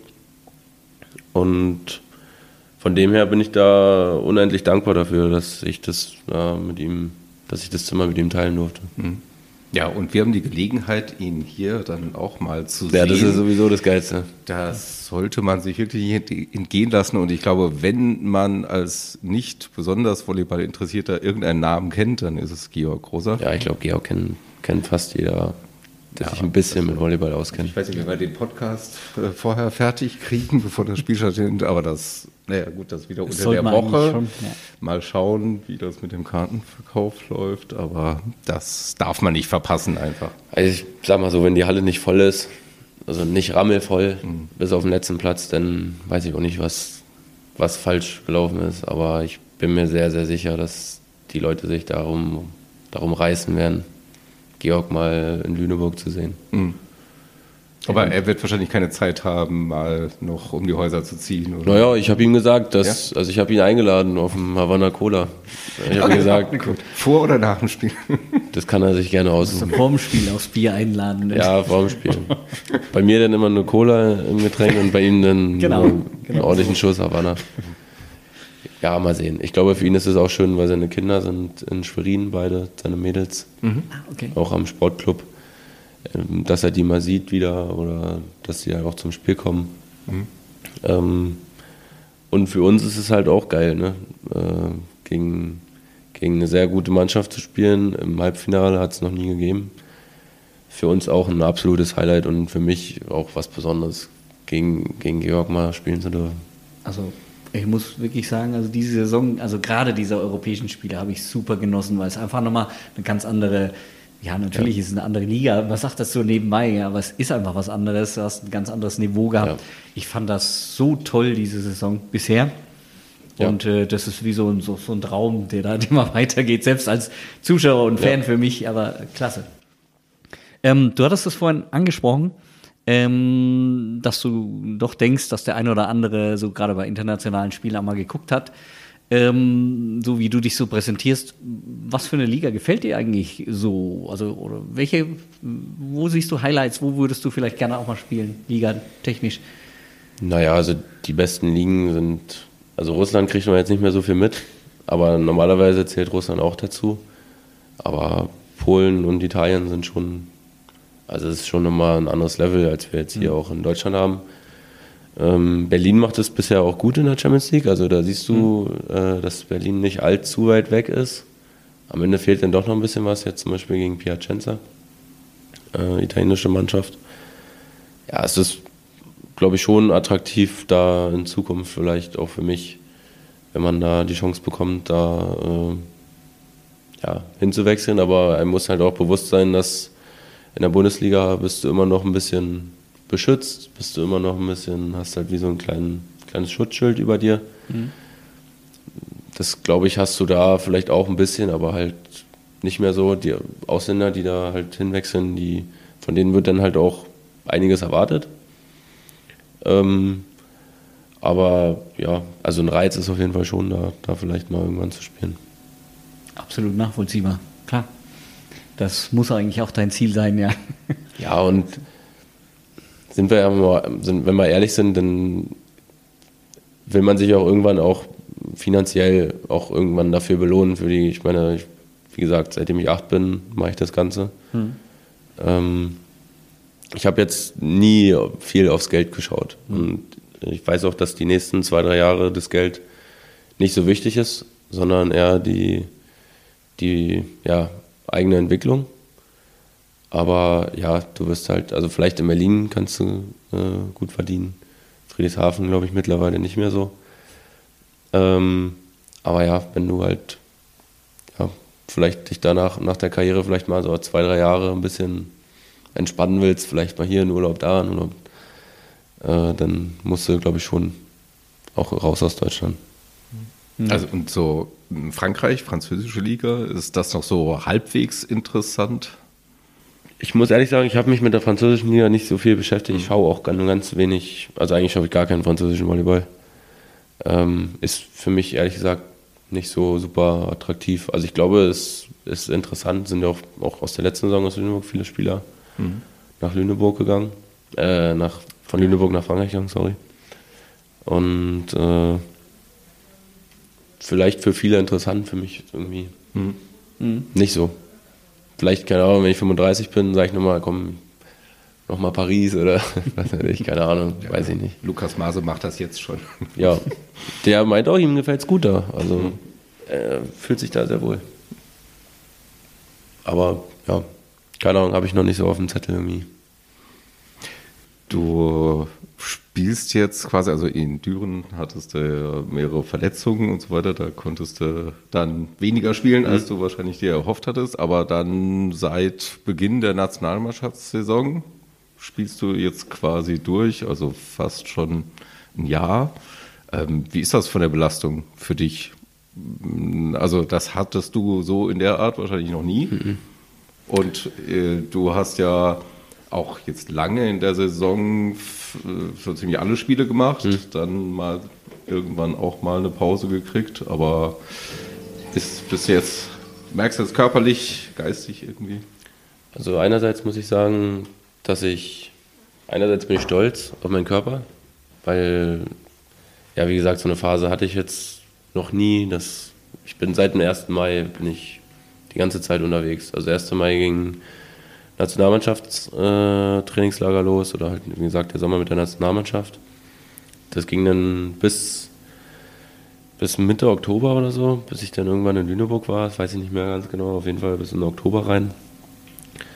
Und das längste, glaube ich, was ich, was ich frei hatte seit dem 1. Mai waren drei Tage. Ich war zwei mhm. Tage zum Beispiel mit meinen Eltern im Urlaub nach der Universiade, bis ich dann den Anruf bekommen habe, äh, so weil sie jetzt, komm mal hier, wir sind gerade in Luxemburg, komm mal ran auf den Meter. Ähm, ja, also nur zwei, drei Tage mal zwischendurch vielleicht, ansonsten ging es immer Schlag auf Schlag. Ich muss sagen, mittlerweile fühle ich fühl mich eigentlich ganz frisch, also es geht. Ich habe mich, glaube ich, so ein bisschen auch daran gewöhnt, aber am Anfang gerade von der Saison war ich doch mental und auch körperlich irgendwie noch nicht ganz wieder. Hm da, wo ich sein wollte. Also ich, ich kam, ich kam aus, von der Olympia-Quali, kam ich zurück aus Rio, dann Dienstagabend gelandet, Mittwoch habe ich meine Sachen gepackt und Donnerstag bin ich nach Lüneburg. Mhm. Und ich habe jetzt nicht so viel gespielt und so ähm, bei den beiden Turnieren, Olympia-Quali und EM. Aber ich war halt trotzdem also voll dabei. Ähm, die Spiele, die ich machen konnte, äh, habe ich alles gegeben im Training also es ist halt schon trotzdem eine Belastung, auch wenn du nicht so viel spielst. Und da habe ich dann am Anfang vor allen Dingen gemerkt, ich glaube, das hat Stefan auch gemerkt, am Anfang hat mir da auch versucht, ein bisschen auch den Druck zu nehmen, weil natürlich auch Druck kam von außen, eine Olympia-Quali äh, geschafft und dann wird halt auch irgendwie erwartet, dass wenn ich komme, dann, dann macht er auch einen guten Job. Vielleicht habe ich da auch am Anfang ein bisschen zu viel auch von mir selber erwartet. Ähm, war dann nicht ganz so alles noch nicht ganz so flüssig, nicht ganz so rund, ein bisschen verkrampft, bisschen, wollte ein bisschen zu viel.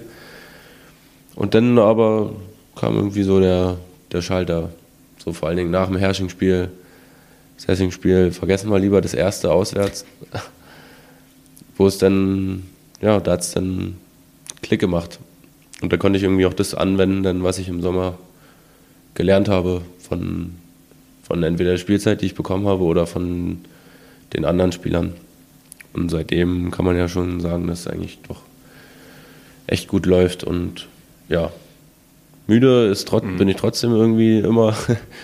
Also mal so Nachmittag liege ich dann schon gerne auch mal am Bett. Ne? Also vor allen Dingen, wenn, wenn wir dann gestern aus, aus Freiburg wiederkommen, dann, dann passiert halt nicht mehr viel.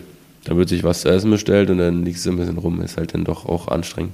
Und heute, heute auch noch Podcast. Oh, nee, das, das ist okay. Ja, aber Ruhe, Ruhe gehört ja auch zum Sport, also im Leistungssport gehört es ja nun mal dazu. Es Also, ist wichtiger, als die Leute denken. Mal einen schönen Mittagsschlaf oder so, Mhm. auch so ein Powernap. Ja, ich glaube, das wird dann noch wichtiger, wenn man ein bisschen älter ist. Also ich glaube, das hat auch immer unser Trainer, äh, unser Mannschaftsarzt in Düren gesagt. okay. Wenn der Körper äh, oder wenn man unter 30 ist, verzeiht der Körper alles, hat er immer gesagt. Deswegen ist es auch mal okay, wenn man mal ein bisschen länger wach bleibt. Aber im Großen und Ganzen sollte man schon darauf achten, vor allen Dingen bei dem Pensum, was wir, was wir gerade fahren. Ist das dann so, dass du manchmal auch selber sagen kannst, also bei den Spielen gegen die nicht so starken Teams in der Liga, so heute würde ich mal lieber gern pausieren? Oder mh, ist das allein Stefan oder was ist das Trainerteam, das sagt, nee, Also- du musst jetzt mal wieder ran oder du kriegst eine Pause? Normalerweise ist es so, dass Stefan eine Stunde vorm Spiel, da haben wir so einen Pep-Talk, wo wir nochmal alles kurz bequatschen. Und da sagt er dann die Aufstellung an. Also vorher weiß ich gar nicht, ob ich, ob ich spiele oder nicht. Und ähm, es gab einmal, hat mich Stefan gefragt, Rösi, äh, willst du lieber, das war vor dem Athen-Spiel zu Hause. Und wir hatten zwei Spiele, eins in Unterhaching und eins zu Hause gegen Bitterfeld oder so hat er mich gefragt, willst du lieber Unterhaching oder heute, weil er halt ein bisschen rotieren wollte. Habe ich gesagt Unterhaching. Und dann haben wir es halt auch so gemacht. Aber ich glaube, das ist halt eher die Ausnahme. Normalerweise macht Stefan da sein eigenes Ding zusammen mit den Co-Trainern. Äh, und dann, ja, da habe ich eigentlich, ich will da auch, also da will ich auch gar nicht zu sagen haben eigentlich, sondern der Trainer entscheidet. Und wenn der Trainer sagt, du rennst jetzt gegen einen Baum, dann rennst du gegen einen Baum. Also das wird halt, also ich wurde jedenfalls so erzogen, man macht immer das, was der Trainer sagt. Und wenn der Trainer sagt, du spielst und ich will ja auch immer spielen, dann machst du es auch immer gerne. Ja. ja. Ja, und läuft gut diese Saison. Läuft gut diese Saison. Das wäre so das Stichwort für das, was wir uns aufgeschrieben haben, so die, die Megas und die, die Minus-Geschichten. Also wir haben uns mal aufgeschrieben, was war aus deiner Sicht so größte Überraschung in dieser Saison? Das muss jetzt nicht auf die SVG bezogen sein, sondern kann, kannst du auf die ganze Liga beziehen oder sogar europäisch. Und äh, was war eigentlich so die größte Enttäuschung? Was dir so einfällt durch Die durch größte? Überraschung war wahrscheinlich, dass Dachau jetzt gewonnen hat. gegen, äh, gegen Berlin. Also hätte mir das vorher jemand gesagt, so dann hätte ich, also hätte ich nicht geglaubt. Und vor allem in den kurzen Zeitabstand, wo sie hier gespielt haben, Dachau und dann kurz danach. Gell? Ja, die, von uns haben sie ja ordentlich, Ja, die waren ja auch total äh, grippegeschwächt oder was auch immer, was es war. ja. Nee, also das glaube ich jetzt so von der gesamten Bundesliga äh, eine sehr große Überraschung. Ich muss sagen, Joscha Kunstmann ist für mich eine sehr große Überraschung. Der wirklich, also im Blocken und so und Feld zu spielen und so, da kann er noch dran arbeiten. Aber im Angriff, ich glaube, der ist momentan der äh, prozentual beste Angreifer der Liga mit 64 Prozent. Was- Feld zu spielen? Ich habe ihn noch gar nicht bewusst beim Ja, Feld oder zu so spielen Dank, gesehen. Dankebälle anbaggern und so, da Ja. bin ich manchmal ein bisschen sauer auf ihn, weil der macht da immer noch nicht so die Sachen, die ich gerne von ihm oder sehen würde. Aber äh, ich glaube, Joscha ist für uns eine sehr, sehr große Überraschung. Viele sagen auch, dass Theo sich so super entwickelt. Ich fand Theo letzte Saison auch schon gut. Ähm, die Saison macht das auch, macht das auch sehr gut. Aber ja, also glaube ich, dass Joscha für mich auf jeden Fall, so was uns persönlich angeht, die größte Überraschung ist. Eine sehr große Überraschung ist auch, dass wir im CV Halbfinale sind. Ähm, es hätte, glaube ich, auch nicht viele Leute damit gerechnet, dass, dass wir es schaffen. Ähm, und größte Enttäuschung, ja, es ist einer für mich persönlich, wo ich, da habe ich wirklich mehrere Tage nicht so richtig schlafen können, die Niederlage äh, im Halbfinale vom Pokal gegen Berlin, in Berlin. Ähm, weil letztes Jahr war ich mit Düren im Pokalfinale und habe das verpasst, weil ich mir einen Bauchmuskelfaser gerissen habe. Drei Tage vorm Spiel. Was da schon irgendwie eine sehr große, also große Enttäuschung war, weil ja, da war ich gerade wieder ganz gut drin und dann habe ich gehofft, dass ich vielleicht auch im Pokalfinale spielen kann. Ja, und dann halt die Niederlage und das hat sehr geschmerzt und deswegen wollte ich halt unbedingt dieses Jahr äh, mit der Lüneburg, zumal dann halt auch die Chance da war. Äh, ich glaube, es war ein Duell auf Augenhöhe in dem Spiel gegen Berlin, wo Berlin dann im Tiebreak ja, ein bisschen mehr Klasse zeigt oder noch ein bisschen drauflegen konnte. Ähm, das war eine sehr große Enttäuschung. Wäre sehr gerne, es hätte mir viel bedeutet, muss ich sagen. Und andererseits irgendwie, ich weiß nicht warum, die Niederlage gegen Gießen.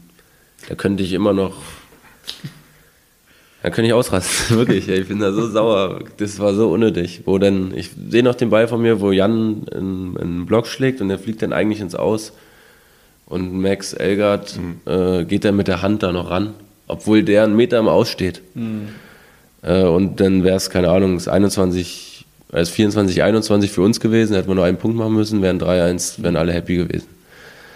Aber so verlieren wir das halt irgendwie unglücklich und geben das aus der eigenen Hand. Und ja, das wurmt mich immer noch tierisch, muss ich sagen. Aber ja, so ist es. Daraus lernen wir hoffentlich auch als Mannschaft. Hat da das Potenzial, dann irgendwie die Derbys in der Zukunft zu befeuern? Gegen, ja. Gegen Grizzlies, ja, ich, was wieder gut zu machen. Ich glaube, man sieht es ja auch, dass in der Bundesliga wirklich, wenn wir gegen die Top fünf oder sechs Teams spielen, das ist alles auf Augenhöhe. Ja. Äh, da, kann, da kann alles passieren und dann hast da hatten wir auch ein bisschen Scheiße am Schuh auch einfach, wenn wir auch, wenn wir ein paar Mal drei, zwei verloren. Ähm, ja, vielleicht dreht sich das so ein bisschen mhm. zugunsten von uns so am Richtung Ende der Saison. ihr, habt die, ihr habt die Chance, in Gießen noch zu gewinnen. Also von daher ja. ist es alles da. Und es werden auch sehr viele Zuschauer hier aus, aus Lüneburg mit, mitkommen, ohne Frage. Ähm, und da freue ich mich auch drauf. Das, also Was? ich habe das Gefühl, es wird stetiger bei euch. Ja. Also die, die, Konstanz ist stärker da, als es, als es noch im Dezember war. Ja, so, so meine, mein, mein Gefühl. Und ähm, ja, ich äh, würde mich freuen auf, auf einen guten Kampf in, in Gießen. Ja, aber wie gesagt, wir denken erstmal von Spiel zu Spiel und ja. da kommen noch ein paar Sachen dazwischen, hin. aber ich glaube, dass es ein gutes Spiel wird auf jeden Fall. Was war denn für euch die große? Würde mich mal interessieren. Größte Enttäuschung? Größte Enttäuschung und größte, was war andere Überraschung? Ne? Die, die, größte Überraschung, äh, ja, also ich muss sagen, in der Champions League die ersten beiden Siege. Hm. Damit hatte ich, also das zu Hause gegen Budweis, damit konnte man noch rechnen, dass ein 3-0 jetzt okay. Aber dann in, in, in Las, Las Palmas, Palmas ja, auch die Art und Weise, wie ihr gespielt habt, auf dem also war auch vielleicht das unser war, bestes. Unser das war eine Mannschaftsleistung, wo du eigentlich, ich konnte jetzt nicht erkennen, dass irgendeiner irgendwie abgefallen wäre, sondern mhm. jeder hat auf seinem High-Level gespielt. Ja. Und das ist einfach klasse, wenn das funktioniert, wenn wirklich nahezu jeder auf seinem High-Level spielen kann. Das ist natürlich sensationell. Ja. Schaffst du natürlich nicht immer, deswegen waren danach wieder so ein bisschen eine Enttäuschung. Dann kamen ja, ja die Spiele ähm, gegen, ja, Berlin war vorher, aber jetzt das Gießenspiel zum Beispiel. Ähm, also ja. ich, ich, war für mich Enttäuschung, wenn ich den Part übernehmen darf, muss. Ähm, also in Budweis, in Tschechien, das Spiel, das hm. wirkte irgendwie so, so irgendwie lebkraftlos. Äh, ich weiß nicht, irgendwie war die Mannschaft in ziemlichen Tal, hatte man es Eindruck. Gibt, was meine Meinung dazu war, als auf dem Feld war, manchmal gibt es Tage, wo man nur so gut spielt, wie der Gegner es zulässt. Und das war für mich so ein so ein Spiel. Wenn wir harte Aufschläge gemacht haben, hatten den Ball immer perfekt am Netz. Äh, also haben sehr gut angenommen und äh, hatten in dem Spiel einfach auch deutlich, also hatten einen besseren Zuspieler als wir. Hm. Und da hast du gesehen, was, was der machen kann und äh, wie er die Angreifer freispielt. Und das haben wir halt in dem Spiel nicht so geschafft. Und halt auch selber nicht, muss man, kann man auch sagen, nicht unsere beste Leistung gezeigt. Aber es hatte halt auch vor allen Dingen auch mit unserem Gegner zu tun. Mhm. Und nicht nur mit uns, aber am Ende des Tages müssen wir uns immer an die eigene Nase, an die eigene Nase packen. Aber ja, kann ich verstehen. Ja, das vielleicht auch im Hinspiel hatte man ja, als ja. nicht so starkes Team in Erinnerung. Da hatte auch mich, ich, da war, muss ich auch sagen, war ich auch sauer. Einmal, da war, hat mich nach dem Las Palmas-Spiel zu Hause, wo wir 3-2, äh, wo wir 3-0 verloren haben gegen Las Palmas, kam jemand zu mir und hat gesagt, was war da heute los? Ihr seid doch besser als die.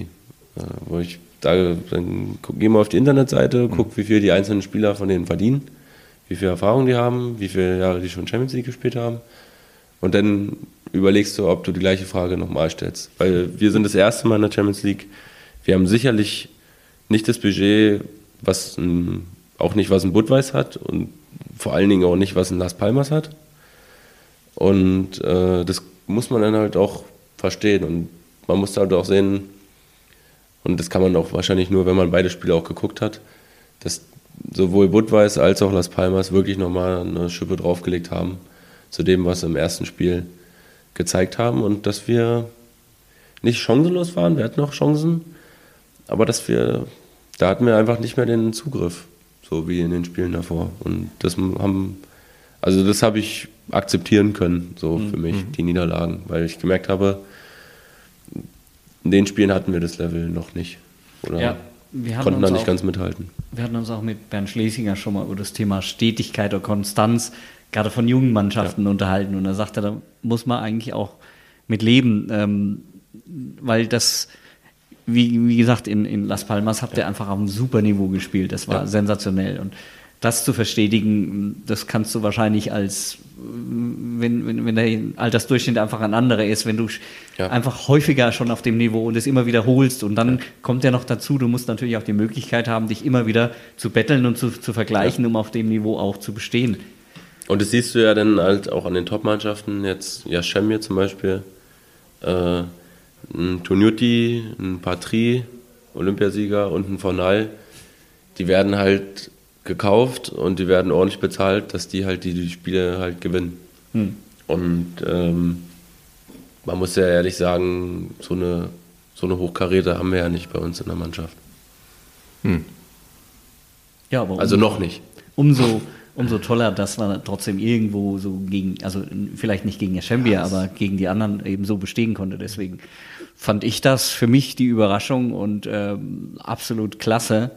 Und wie gesagt, ich fand alle Spiele äh, klasse. Natürlich wäre es schöner gewesen, wenn man das ein oder andere noch gewonnen hätte. Wolfgang, du hast immer den positiven Part, deswegen muss ich den Bad Guy spielen. Nee, also die meine Enttäuschung kommt, Enttäuschung kommt ja daher, dass man vorher mehr Erwartungen hatte und die dann halt nicht so erfüllt ja. wurden. Ich kann das so absolut nachvoll also, nachvollziehen. Es ist kein nicht als Meckern gemeint von mir, aber du kannst also oh, meine Güte, gar kein Case, die kommen überhaupt nicht ins Spiel rein. ich mag das lieber so, wenn du ehrlich deine Meinung sagst und wenn du ehrlich sagst, dass du da enttäuscht warst, dann finde ich das besser, als wenn du sagst, äh, ja, schade, dass er verloren hat. Und, hm, hm. Aber sagst gar nicht das, was du. Also wenn du Kritik hast, die kannst du immer äußern. Also das ist gar kein Problem für mich. An einzelnen Spielern würde ich auch eigentlich nie Kritik, also ich weiß nicht, was passieren müsste. Da, wer bin ich? Ich habe nie Volleyball gespielt, ja. außer in der Schule musste ich. Ähm, da maße ich mir nicht an, aber es ist halt manchmal, wenn so man sieht in der Mannschaft, gucken sie alle ratlos an. Hey, mhm. was ist los? Muss einer mal anfangen und die anderen ein bisschen ankoffern oder ja. wie auch immer. Ich finde es, also voll, ich finde es auch gerechtfertigt, wenn man, wenn man sich anschaut, dass wir das erste Spiel souverän 3-0 gewinnen gegen Budweis, dass man dann sagt, warum könnt ihr das nicht im zweiten Spiel bestätigen, finde ich. Komplett ja. in Ordnung, komplett super. Wobei ich fand, äh, so von den, von den Einzelspielern, auch bei Budweis, auch im ersten Spiel konntest du schon erkennen, ähm, dass sie absolut was drauf haben. Aber ähm, ich finde, dass und das führe ich, ohne es jetzt ganz genau zu wissen, aber auch, durchaus auch auf Stefan zurück, der einfach eine Mannschaft so stark machen kann. Ähm, und ähm, das habt ihr halt auch geschafft, äh, so als Mannschaft da aufzutreten und in Las Palmas sogar noch, noch, noch mehr. Also jetzt meine. Ich glaube, ich glaube, Stefan hat ein sehr gutes Feingefühl, welche Spieler er holen muss. Mhm. Also mit den Mitteln, die dem Verein zur Verfügung stehen, die bestmöglichen Spieler zu holen und halt auch so eine Spieler, dass das halt als Gesamtkonstrukt sowohl menschlich als auch spielerisch gut zusammenpasst. Ich glaube, da hat er ein sehr gutes mhm. Feingefühl für. Und was wir halt auch hatten, dass wir halt am Anfang der Saison relativ schnell schon ein ganz gutes Level hatten, was jetzt vielen Vereinen ähm, offensichtlich auch ein bisschen schwerer gefallen ist, schon relativ schnell an, ihr, an ihren Peak zu kommen. Hm. Ähm, wie gesagt, ne, wir haben zwei sehr gute Spiele gemacht am Anfang in der Champions League und da hast du gemerkt, die anderen beiden, also Las Palmas und Budweis, die waren irgendwie noch nicht so, ja, was heißt eingespielt, aber da lief es noch nicht so rund. Mhm. Und mit der Zeit wurden die dann halt besser. Und wir sind halt vielleicht ein bisschen unkonstanter. Und, aber wie gesagt, Stefan ein sehr gutes Händchen dafür für Spieler, glaube ich, wer da gut passt zu, zu der SVG. Ähm, wir hatten uns äh, in einem früheren Podcast mal unter anderem auch mit Hannes über, über die Rolle in der Mannschaft unterhalten. Äh, für dich ist es ja im Grunde genommen, du musstest ja auch eine neue Rolle, also die war nicht von Anfang an zugewiesen, sondern ja. ähm, so gefühlt von außen hast du so ein bisschen eine Leaderrolle, also nicht der Leader, weil da spielen andere sicher auch eine Rolle. Kann man ja auch nur von der Außenbetrachtung her, von, von unserer Seite her sehen. Aber wie, wie siehst du deine Rolle in der, in der SVG jetzt, nachdem du vorher ja eigentlich in Düren eher so der, der Jungspund, Jungspund mhm. warst, sage ich mal, der eine ganze Menge äh, ja, kann, aber eben erstmal sich beweisen muss. Äh, ich glaube, da hast du eine völlig andere Rolle in, bei der SVG, oder? Ja, äh, ich habe auch also vor der Saison mit Stefan telefoniert ähm, wo ich ihm auch, also er hat mich gefragt, was ich will. Mhm. Ähm, weil ja, in Düren lief es nicht alles super rund und äh, er wollte halt wissen, was sind deine Ziele. Und da habe ich ihm halt klar gesagt, ich möchte gerne Verantwortung, ich möchte mehr spielen, ich möchte mehr Verantwortung übernehmen äh, und ich möchte halt äh, mir einen Platz sichern in der Nationalmannschaft. Ähm, und im Endeffekt glaube ich, dass ich genau den richtigen Schritt gemacht habe, weil ich genau die Sachen, die ich irgendwie gewollt habe äh, oder mir vorgenommen habe, äh, irgendwie bekommen habe von der SVG. Ähm, dass, dass das jetzt so gut funktioniert, alles äh, hätte ich jetzt auch nicht gedacht, sage ich auch ehrlich. Ich dachte, ich brauche vielleicht noch ein bisschen mehr Zeit, dass das alles so anläuft und dass ich mich hier auch ähm, integriere und einfinde und so. Ähm, aber ja, die Rolle ist, also ich sehe mich schon irgendwie auch als, als Leader. Wie gesagt, ne, wir haben ja schon über Knigge geredet, der ist für mich da mhm. klar die Nummer eins. Ich sehe mich dann schon irgendwie auch dahinter, wo ich halt, also ich glaube, wir beide sind die, die auch mal ähm, was sagen können. Jan Böhme und Hannes Gerken können das auf jeden Fall auch. Eigentlich haben wir, wir haben jetzt nicht keine Hierarchie oder so, aber wir haben mhm. halt Leute, die das halt eher machen können, sagen wir mhm. so. Und ich, ja, ich spüre die Verantwortung, die ich, die ich habe, halt regelmäßig zu punkten, gut aufzuschlagen, ein paar Blocks pro Spiel, also dass ich halt irgendwie der Punktelieferant sein muss. Ähm, und ich glaube, das auch eigentlich ganz gut mache soweit. ähm, und es ist halt auch wichtig, dass man halt den mit, damit halt lernt, so ein bisschen umzugehen, weil in Düren konnte man das immer so ein bisschen zu anderen schieben. Da kann man sagen, okay, mhm. ich habe den jetzt nicht gemacht, dann macht äh, Sebastian Gewert halt den nächsten, so den nächsten Punkt. Aber hier weiß ich halt, okay, wenn ich nicht mache, vielleicht ist der noch gerade am struggeln, dann macht keiner den Punkt. Und das ist was, wo es, was mir gut tut, da, das zu lernen und damit umzugehen. Und ja, ich, wie gesagt, es geht super auf, ehrlich gesagt, alles. Hm. Du hattest von den Punkten gesprochen. Ähm, jetzt fehlt uns ein bisschen Torben, der als Analytiker und Statistiker vielleicht ein paar Dinge im Kopf hätte. Aber ich glaube, die Annahme, die sieht bei der SVG, also natürlich inklusive dir und, und gerade deine Leistung auch, auch ziemlich gut aus. Ich habe aber keine Statistiken im Kopf. Hast du oder habt ihr da was im Kopf? Ich glaube, wir sind das zweit- oder drittbeste Annahmeteam. Also ja. Berlin ist klar auf der Eins und dann äh, sind wir aber auch, glaube ich, nicht so weit weg davon. Gefühlt, ja. Ähm, ja, halt, ich glaube, dass ich allgemein Spieler bin, der alles einigermaßen, also es gab kein Element, was jetzt super, super gut ist, sondern die meisten Elemente sind gut, hm. bis, bis sehr gut vielleicht. Da bin ich auch noch dran, dass es halt stetig besser wird. Aber dass ich halt ein ganz guter Allrounder bin, glaube ich, das, mhm.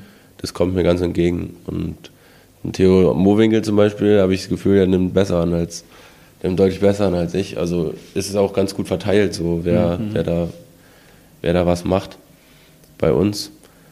Aber ich, ja, also wenn man sich die Statistiken von unserer Mannschaft anschaut, stehen wir in allen Bereichen ganz gut da. Also teilweise auch vor Berlin. Aber ja, wichtig ist dann, was dann passiert, wenn wir gegen die Teams noch spielen. Das wäre mal interessant, die Statistiken vielleicht mal getrennt zu sehen, die ersten sechs unter sich und also die, die Spiele gegen die Aufsteiger und die zwei anderen etwas schwächeren Teams mhm. mal rausgerechnet, wie es dann aussieht. Oh, äh, wäre ein bisschen anstrengend, das Ganze zu machen, ohne jetzt Zugang zu irgendwelchen Würde man bestimmt hinkriegen. Tools. Aber vermutlich sind die Statistiken ein bisschen besser, wenn man gegen die Aufsteiger spielt. Ja, eben deswegen. Also ist das eigentlich was, äh, was, also du hast ja schon gesagt, manchmal ist das so Pflichtprogramm, was so grundsätzlich eher nervt in der Saison, ähm, gegen die Teams zu spielen, wo man weiß, ja, sie können die Saison eigentlich nichts reißen, noch nichts reißen. Oder denkst du auch, naja, okay, diese Saison, Übergangssaison und irgendwann ähm, zahlt sich das aus, dann ist halt von den Vieren bleiben zwei oder mhm. drei auch mal in der Liga. Ähm, ja, ich glaube, Nerven ist das falsche Wort. Ähm, ich glaube eher, dass es, man geht halt mit einer anderen Motivation in das Spiel rein. Wenn du weißt, morgen wartet Berlin, dann bleibst du nicht einfach mal eine Stunde länger wach, weil du denkst, hm, ist ja nur, ist ja nur Freiburg oder so. Also jetzt blöd gesagt, aber du hast einfach ein bisschen, du hast eine Anspannung, du hast eine andere Motivation. Ähm, es ist einfach ein bisschen besonderer, wenn du halt nicht weißt, äh, im Normalfall, was passiert. Im Normalfall, also ich würde sagen, generell ist es aber schon so, dass wir uns schon auch auf die Spiele freuen, auch wenn wir gegen jetzt Dachau oder so spielen. Was halt wirklich das Anstrengendste ist, die Spiele sind nicht das Problem, sondern das Problem sind halt die Fahrten. Hm. Dass du halt, also mich zum Beispiel hat es angekotzt, als wir gegen Dachau gespielt haben, und vielleicht bin ich da jetzt auch zu ehrlich, aber wir fahren da neun Stunden hin, äh, gewinnen in 16 Minuten zu 13, zu 14 und zu 15 und fahren neun Stunden wieder zurück. Und ja, das ist halt, wenn du halt nicht, wenn du halt weißt, okay, die wehren sich richtig und die haben eine gute, also die haben eine richtig gute Mannschaft und da kommt richtig was und äh, du musst kämpfen für einen Sieg und das steht nicht fest, dann ist alles, dann ist es top. Aber halt, man muss halt ehrlich sagen, dass die Aufsteiger, ist jetzt kacke, dass Dachau gerade Berlin geschlagen hat, aber dass die, dass die Aufsteiger halt, die sind noch ein, noch ein bisschen zu weit weg. Der Schritt ist absolut richtig in meinen Augen. Hm ähm, dass du die Bundesliga wieder versuchst zu vergrößern. Ähm, und ich glaube, du hast auch geile Standorte, jetzt auch in Freiburg, ne? War, das, ist, das ist super geil. Aber sportlich muss da, hm. und da haben sie jetzt auch, glaube ich, zwei oder drei Jahre Zeit für, also dass sie nicht absteigen können, aber sportlich muss da halt noch mehr, noch mehr kommen. Dem, dem kann ich absolut folgen. Ja. Also ich würde aber genauso diesen Anspruch auch stellen, dass ich sage, okay, ist jetzt das erste Jahr. Ja ähm, man muss da reinkommen und es ist auch verständlich, dass sie so spielen, wie sie spielen. Und das ist ja teilweise, also ist ja auch nicht schlecht, definitiv nicht. Ja. Ähm, aber der Anspruch muss da sein, ihr müsst euch auch entwickeln. Ja. Und diesen Anspruch habe ich eigentlich an jeden, der in der ersten Liga ist. Und den hat natürlich Lüneburg halt ganz gut geschafft. Also die haben eine schöne, stetige ja. Entwicklung. Den haben halt einige, da muss ich jetzt, oder will ich auch gar keinen Namen nennen, aber einige eben nicht geschafft. Und da muss ich sagen, da habe ich dann auch nicht so das Verständnis. Natürlich kann man immer sagen, okay, ich bin in einem Umfeld von einer Großstadt oder ich mhm. habe gar keine Großstadt um mich rum oder was auch immer. Ausreden gibt es immer genügend, aber ich denke, wenn man Erstligist sein will, dann muss man das auch beweisen von der Struktur her und von der Mannschaft her. Ja, aber das braucht halt Zeit. Ne? Ja. Und eine Sache, die ich dazu vielleicht noch sagen kann, was uns daran ganz gut ist, ist, dass wir auch, auch mal äh, rotieren können mhm. und halt vielleicht auch Leute, die nicht so viel gespielt haben oder mal verletzt waren oder mal krank waren, können dann halt ein bisschen mehr Feldzeit kriegen und können halt wieder, können wieder reinkommen oder mhm. äh, Rhythmus finden oder Selbstbewusstsein tanken oder was weiß ich. Dafür ist es halt teilweise gar nicht so schlecht, dass man junge Spieler halt versucht, ein bisschen ranzuführen. Mhm. Ähm, ja, ich glaube, es, also wie gesagt, ne, ich will ja auf gar keinen Fall alles, die ganzen Aufsteller sch schlecht reden oder so, absolut nicht. Ähm, ich glaube bloß, dass da halt, da ist noch ein bisschen Platz oder da ist noch ein bisschen Luft nach oben, sagen wir so. Jo. Ja, mal gespannt, wie es dann weitergeht, ob eine Entwicklung dann irgendwann zu sehen ist. Hoffentlich dauert es nicht zu lange. Aber äh, noch eine Überlegung, wir hatten mal vor der Saison einen Podcast mit Patrick Steuerwald. Mhm. Ähm, der meinte dann, so Zusammenlegung von Spielen wäre jetzt auch, also gerade im Münchner Raum, auch eine Option, dass man halt am Wochenende, Freitag, Sonntag oder was weiß ich, oder im VCO war es ja auch hm. meist eigentlich fast immer so, dass man dann so zwei Spiele gemacht hat. Ja. Ähm, fändest du das sinnvoll? Gerade, also Karlsruhe, Freiburg könnte man ja vielleicht auch noch kombinieren oder München. Also mit, mit dem Plan jetzt äh, wäre es nicht sinnvoll, mhm. weil du kannst nicht alle drei Tage spielen und dann spielst du am Wochenende noch doppelt. Mhm. So. Das würde nicht funktionieren.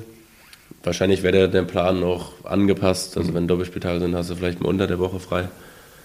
Ich, also das gab es ja die letzten Jahre. Ich weiß jetzt nicht, warum das diese Saison nicht so ist. Mhm. Ähm, der Körper ist jetzt, der ist jetzt bestimmt nicht happy, wenn du vielleicht irgendwie, äh, keine Ahnung, was haben die da immer verknüpft? Ich glaube Netzhoppers und KW hatten mhm. die früher. Äh, Netzhoppers und, und VCO. So meine ja, oder auch zum Teil VCO und BA Volleys. Ja, das am Ende, im Endeffekt nimmt es so ein bisschen die Topleistung, also nimmt sie so ein bisschen die Topleistung, weil du, hm.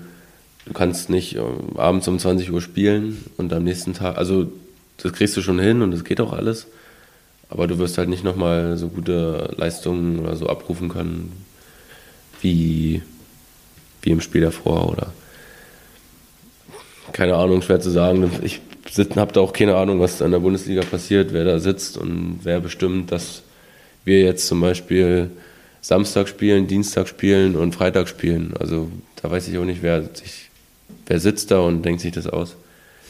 Da kann man machen, aber wie gesagt, keine, habe ich jetzt keine richtige Meinung zu. Ja, am Anfang der Saison war das mal so, da gab es dann kaum noch einen spielfreien Tag in der Woche.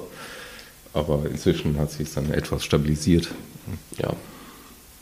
Ähm, du hast mir ja vorhin die Aufgabe zugewiesen, ein bisschen auf die Zeit zu schauen. Mhm. Ich glaube, wir sind schon, haben schon einen ganz guten Rundumschlag gemacht und äh, ich denke, Kaitan, ähm, du musst jetzt nicht nicken, weil was im Podcast so wenig bringt, aber ich denke, wir könnten in Richtung Quiz gehen, oder? Ja. Oh, er sagt einfach ja, ich bin begeistert. Genial. Wenn du das also, sagst. Müsste ich vielleicht ja auch häufiger mal sagen. Einfach mal kurz. Pass auf. Ähm, die erste Frage vom Quiz ist immer, ähm, was trinkst du gerne? Also sprich, du redest über deinen Preis. Was meinst du? du was, was hättest du gerne gewonnen? Ey, was würdest du gerne gewinnen? Genau, deswegen fragen wir, was du gerne trinkst, weil du das sozusagen dein Preis ist, den, Muss das was, bekommst. Also muss es ohne Alkohol sein oder ist egal? Das darfst du entscheiden. Also ich meine. Die meisten haben Alkoholisches sich gewünscht. Bisher gab es schon mal was nicht Alkoholisches, was, was nicht ich Alkoholisches hat man eigentlich noch gar nicht. Ähm, aber, aber, du musst auch kein denn, Ich komme ja aus der Nähe von Berlin, dann würde ich mir eine Berliner Luft wünschen. Berliner Luft? Hm. Ähm, das ist. Ist es das. Nee, das ist eine Berliner. Pfefferminzgeschmack. Das, das ähm, macht einen frischen Atem. aussieht, ja? Nee, also nee, Berliner, Berliner, Luft ist, durch, ist, durchsichtig, schmeckt aber wie ein, so ein bisschen wie ein Pfeffi. Ah, okay. Also ein Pfefferminzschnaps. Okay, okay. Heißt einfach so, findet man so unter dem. Ja, gibt, also ich weiß nicht, ob es das hier hochzukaufen ah, wahrscheinlich. Ah, gibt es eigentlich so überall in Deutschland zu kaufen. Gehe ich mal davon aus. Das kriegen wir schon hin. Du bist ja öfter in Berlin, zur Not. Ja, künftig nicht mehr also so häufig. Kannst du aber nicht nur in Berlin kaufen, glaube ich. Kannst du überall kaufen. Ja, da kommen wir dran. Also das sollte nicht das Problem sein. Genau. Und dann ist es so, dass wir dir unterschiedlich immer Fragen stellen. Ähm, oh, so, so, wie ich das jetzt überblicke, Kaitan, glaube ich, meistens geht es um Nationalmannschaft, gell? Mhm. So, wenn ich das so sehe. Willst du anfangen, Kaitan, mit der ersten Frage? Ja, fange ich mal an. Welchen Platz hat die deutsche Herren-Volleyball-Nationalmannschaft bei ihrer letzten Olympiateilnahme erreicht? Wann und wo? Wir haben da vorhin schon mal ein bisschen drüber gesprochen. Äh, also London mhm. 2012. Mhm. Ich weiß nicht, ob sie da Fünfter geworden sind. Sehr gut, das war's. Das war kurz und knackig, aber hallo. Alle, alle Punkte. 1,5 geben wir dir. Wie viel braucht er eigentlich? Was haben wir Das entscheiden wir nachher. Aber Die Sache ist, so eine, so eine Fragen sind halt schwierig, weil da war ich halt noch nicht als, also wenn es noch weiter zurückgeht, da war ich noch nicht allzu keiner alt. geht's. Noch weiter geht's nicht. was haben wir? 2012 warst du elf oder sowas, so in der Kante rum, gell? Ja, da habe ich, glaube weiß ich gar nicht, ob ich da Volleyball geschaut habe, ehrlich gesagt. Ich kann mich nur erinnern, ich war in, ähm, beim ähm, Entscheidungsturnier, wo sie sich für, für London qualifiziert haben in Berlin. Wo sie gegen Da Kuba ich, gespielt haben? Da war ich da. Oder wo was? sie gegen Kuba gespielt haben. Das war so klasse. Ähm, das war richtig, richtig toll. Und danach hat äh, die Max-Schmeling-Halle umgebaut und da war irgendeine Fußball-WM oder EM Mhm. oder sowas. Und hat Deutschland das Eröffnungsspiel. Kamen auch die kubanischen Spieler noch mitgeguckt und so. Mhm. Es war so langweilig nach dem Krimi 3 zu 2 gegen Kuba. Ja. Äh, da kann ich mich noch gut erinnern. Okay, aber ich will nicht abschweifen. Ähm, ich versuche mal die nächste Frage hier zu lesen. Also, ähm, wir reden immer noch über, über London. Und die Frage ist, welche jetzt noch aktiven Spieler waren dabei? Es würde genügen, wenn du drei In London. davon nennen Kannst könntest. du, kann man vielleicht eine Zahl nennen, wie viele? Also nur wie viele Okay. und nicht die Namen? Vier und es reicht uns, wenn du drei davon Ja, nennst. Wir haben fünf. Ah, nee, Quatsch. Es ist auf vier, jeden Fall- vier. äh, Kali, also Kaliberda, Georg Grosser, Jo. Lukas Kamper, Jo. Und ein Zusatzpunkt. Frommi war es nicht. Der, einer, der physisch äh, doch ein bisschen ähnlich Ist der jetzt noch im ist. Kader? Mittelblocker? Ja. Aber Markus Böhme ist ja jetzt nicht mehr in der Nationalmannschaft. Also noch aktiv. aktiv. Na, aktiv nicht Aktiv aktiv heißt nur, Nationalmannschaft, also er spielt noch jetzt. Also Markus Böhme meint er. ja, genau. Ja. Ich Jawohl. dachte aktiv die noch im. Profi-Volleyball aktiv sind. So. Du räumst alles ab. Jawohl, okay, eigentlich. Ja gut, das kann man aber auch wissen. alle Punkte. ja, du warst ja auch mit Georg auf dem Zimmer. Hast du Ja, die erzählen auch ein bisschen. Ich frage da auch immer relativ viel nach. Ähm, Kajetan, was hältst du denn davon, ähm, wenn du die Frage D mal vorziehst, weil er weiß ja alles. Okay, Das vielleicht ist wird nämlich eine bisher- länderkundliche Frage. Und Ja, äh, nicht direkt mit Naja. Volleyball zu tun. Ähm, naja, wirst du auch wissen, nach zwei Jahren in Düren, wie nennt man den Karneval dort? Ich finde die Frage nicht einfach. Hat noch einen speziellen Namen. Also ich weiß, dass die da immer I love ihr Jecken sagen. Ja, okay, vielleicht kriegt das, gibt das einen halben Punkt. Aber äh, es heißt nicht Karneval, sondern die nennen das ein bisschen anders. Oh, das weiß ich bestimmt. Der, der, ich weiß, der Hallensprecher, Helly hieß der. Der hat immer. Mir fällt das Wort nicht ein, was er gesagt hat. Es geht um die Zeit vor dem, was nach Karneval beginnt. Da haben die Leute, sind krank und haben einen Kater nach Karneval. Ja, und das, deswegen trinken sie dann keinen Alkohol. Ja, okay, das nennt man ich- Fasten. Gut. Ich glaube, ich komme nicht mehr drauf. Fastelovend. Ich weiß nicht, ob ich das richtig rei- äh, ausspreche. Hätte ich aber auch nicht gewusst. Also der Abend vor dem Fastnacht ist das gleiche. ne? Okay, aber du bist noch im Rennen. Ja, genau, deswegen wollte ich ja nur mal die schwere Frage mal vorziehen, weil du warst so gut. ähm, ja, die letzte Frage ist eigentlich auch nicht so schwierig. Also gut, für mich ist es einfach, weil ich ja dann da dabei war damals. Aber welches Trainer, Trainer wir reden wieder von London. Ähm, welches Trainerteam hat die Mannschaft, ähm, die Olympiamannschaft, äh, die Nationalmannschaft ähm, in London betreut? Na, wie der Hein, Ja. Korrekt? Und dann noch den Co. der Co-Trainer von wieder. War das ein Deutscher? Dürfte dir nicht unbekannt sein. Er ist auch in Lüneburg nicht unbekannt. War Stefan da, oder was? Stefan? Genau. Genau. Perfekt. Also, ich kann mich schon mal an die Bestellung von Berliner Luft machen. Sehr schön. Äh, volle Punktzahl. Das andere war eigentlich nur die Zusatzfrage mit dem Fastelovent. Ja, ja. wir wollten Nee, nur, hätte ich- wir haben Karneval begonnen, da wollten wir das auch mit Karneval abschließen. Ein bisschen. Das wusste ich nicht. Und äh, es ist ja Rosenmontag, wir haben auch Berliner entsprechend hier. Dann, also äh, Berliner zum Essen, das, das in manchen Regionen anders verstanden wird. Gibt es ja auch ganz viele Namen dafür.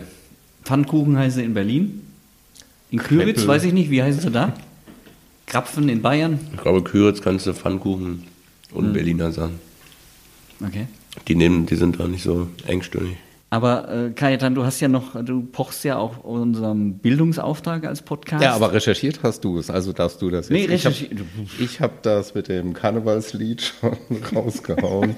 Dann musst du jetzt das letzte. In Den dem Karnevalslied ganz Achso, wir könnten dich aber fragen. Küritz an der Knatter. Ratter, woher Ratter, kommt das Ratter. überhaupt?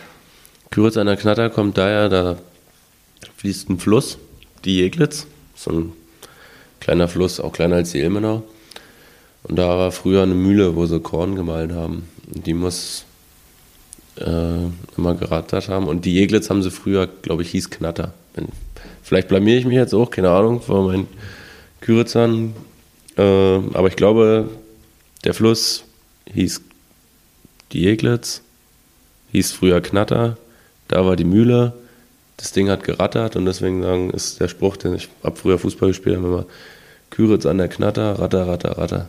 Ah, okay. Ich weiß nicht, ob, das, ob, er- ob ich das gut genug die- erklärt habe jetzt, aber Das ist sowieso alles eine Legende, so genau Aber ich- weiß man es nicht. Aber irgendwas mit der Mühle hat es zu tun, die immer geknattert hat. genau. Oder die Gerattert. gerattert hat und der Fluss hieß Knatter oder so, keine Ahnung. Ich glaube irgendwie so. Ja, also. Nach unserer Recherche hat es nicht der Fluss hergegeben, das Knattern, sondern eher die Mühle, die, wie du gesagt hast, die gerattert hat. Oder so. Aber Aber warum sagt man denn Küritz an der Knatter? Ratter, Ratter, Das ist Ratter. eine gute Frage, ja?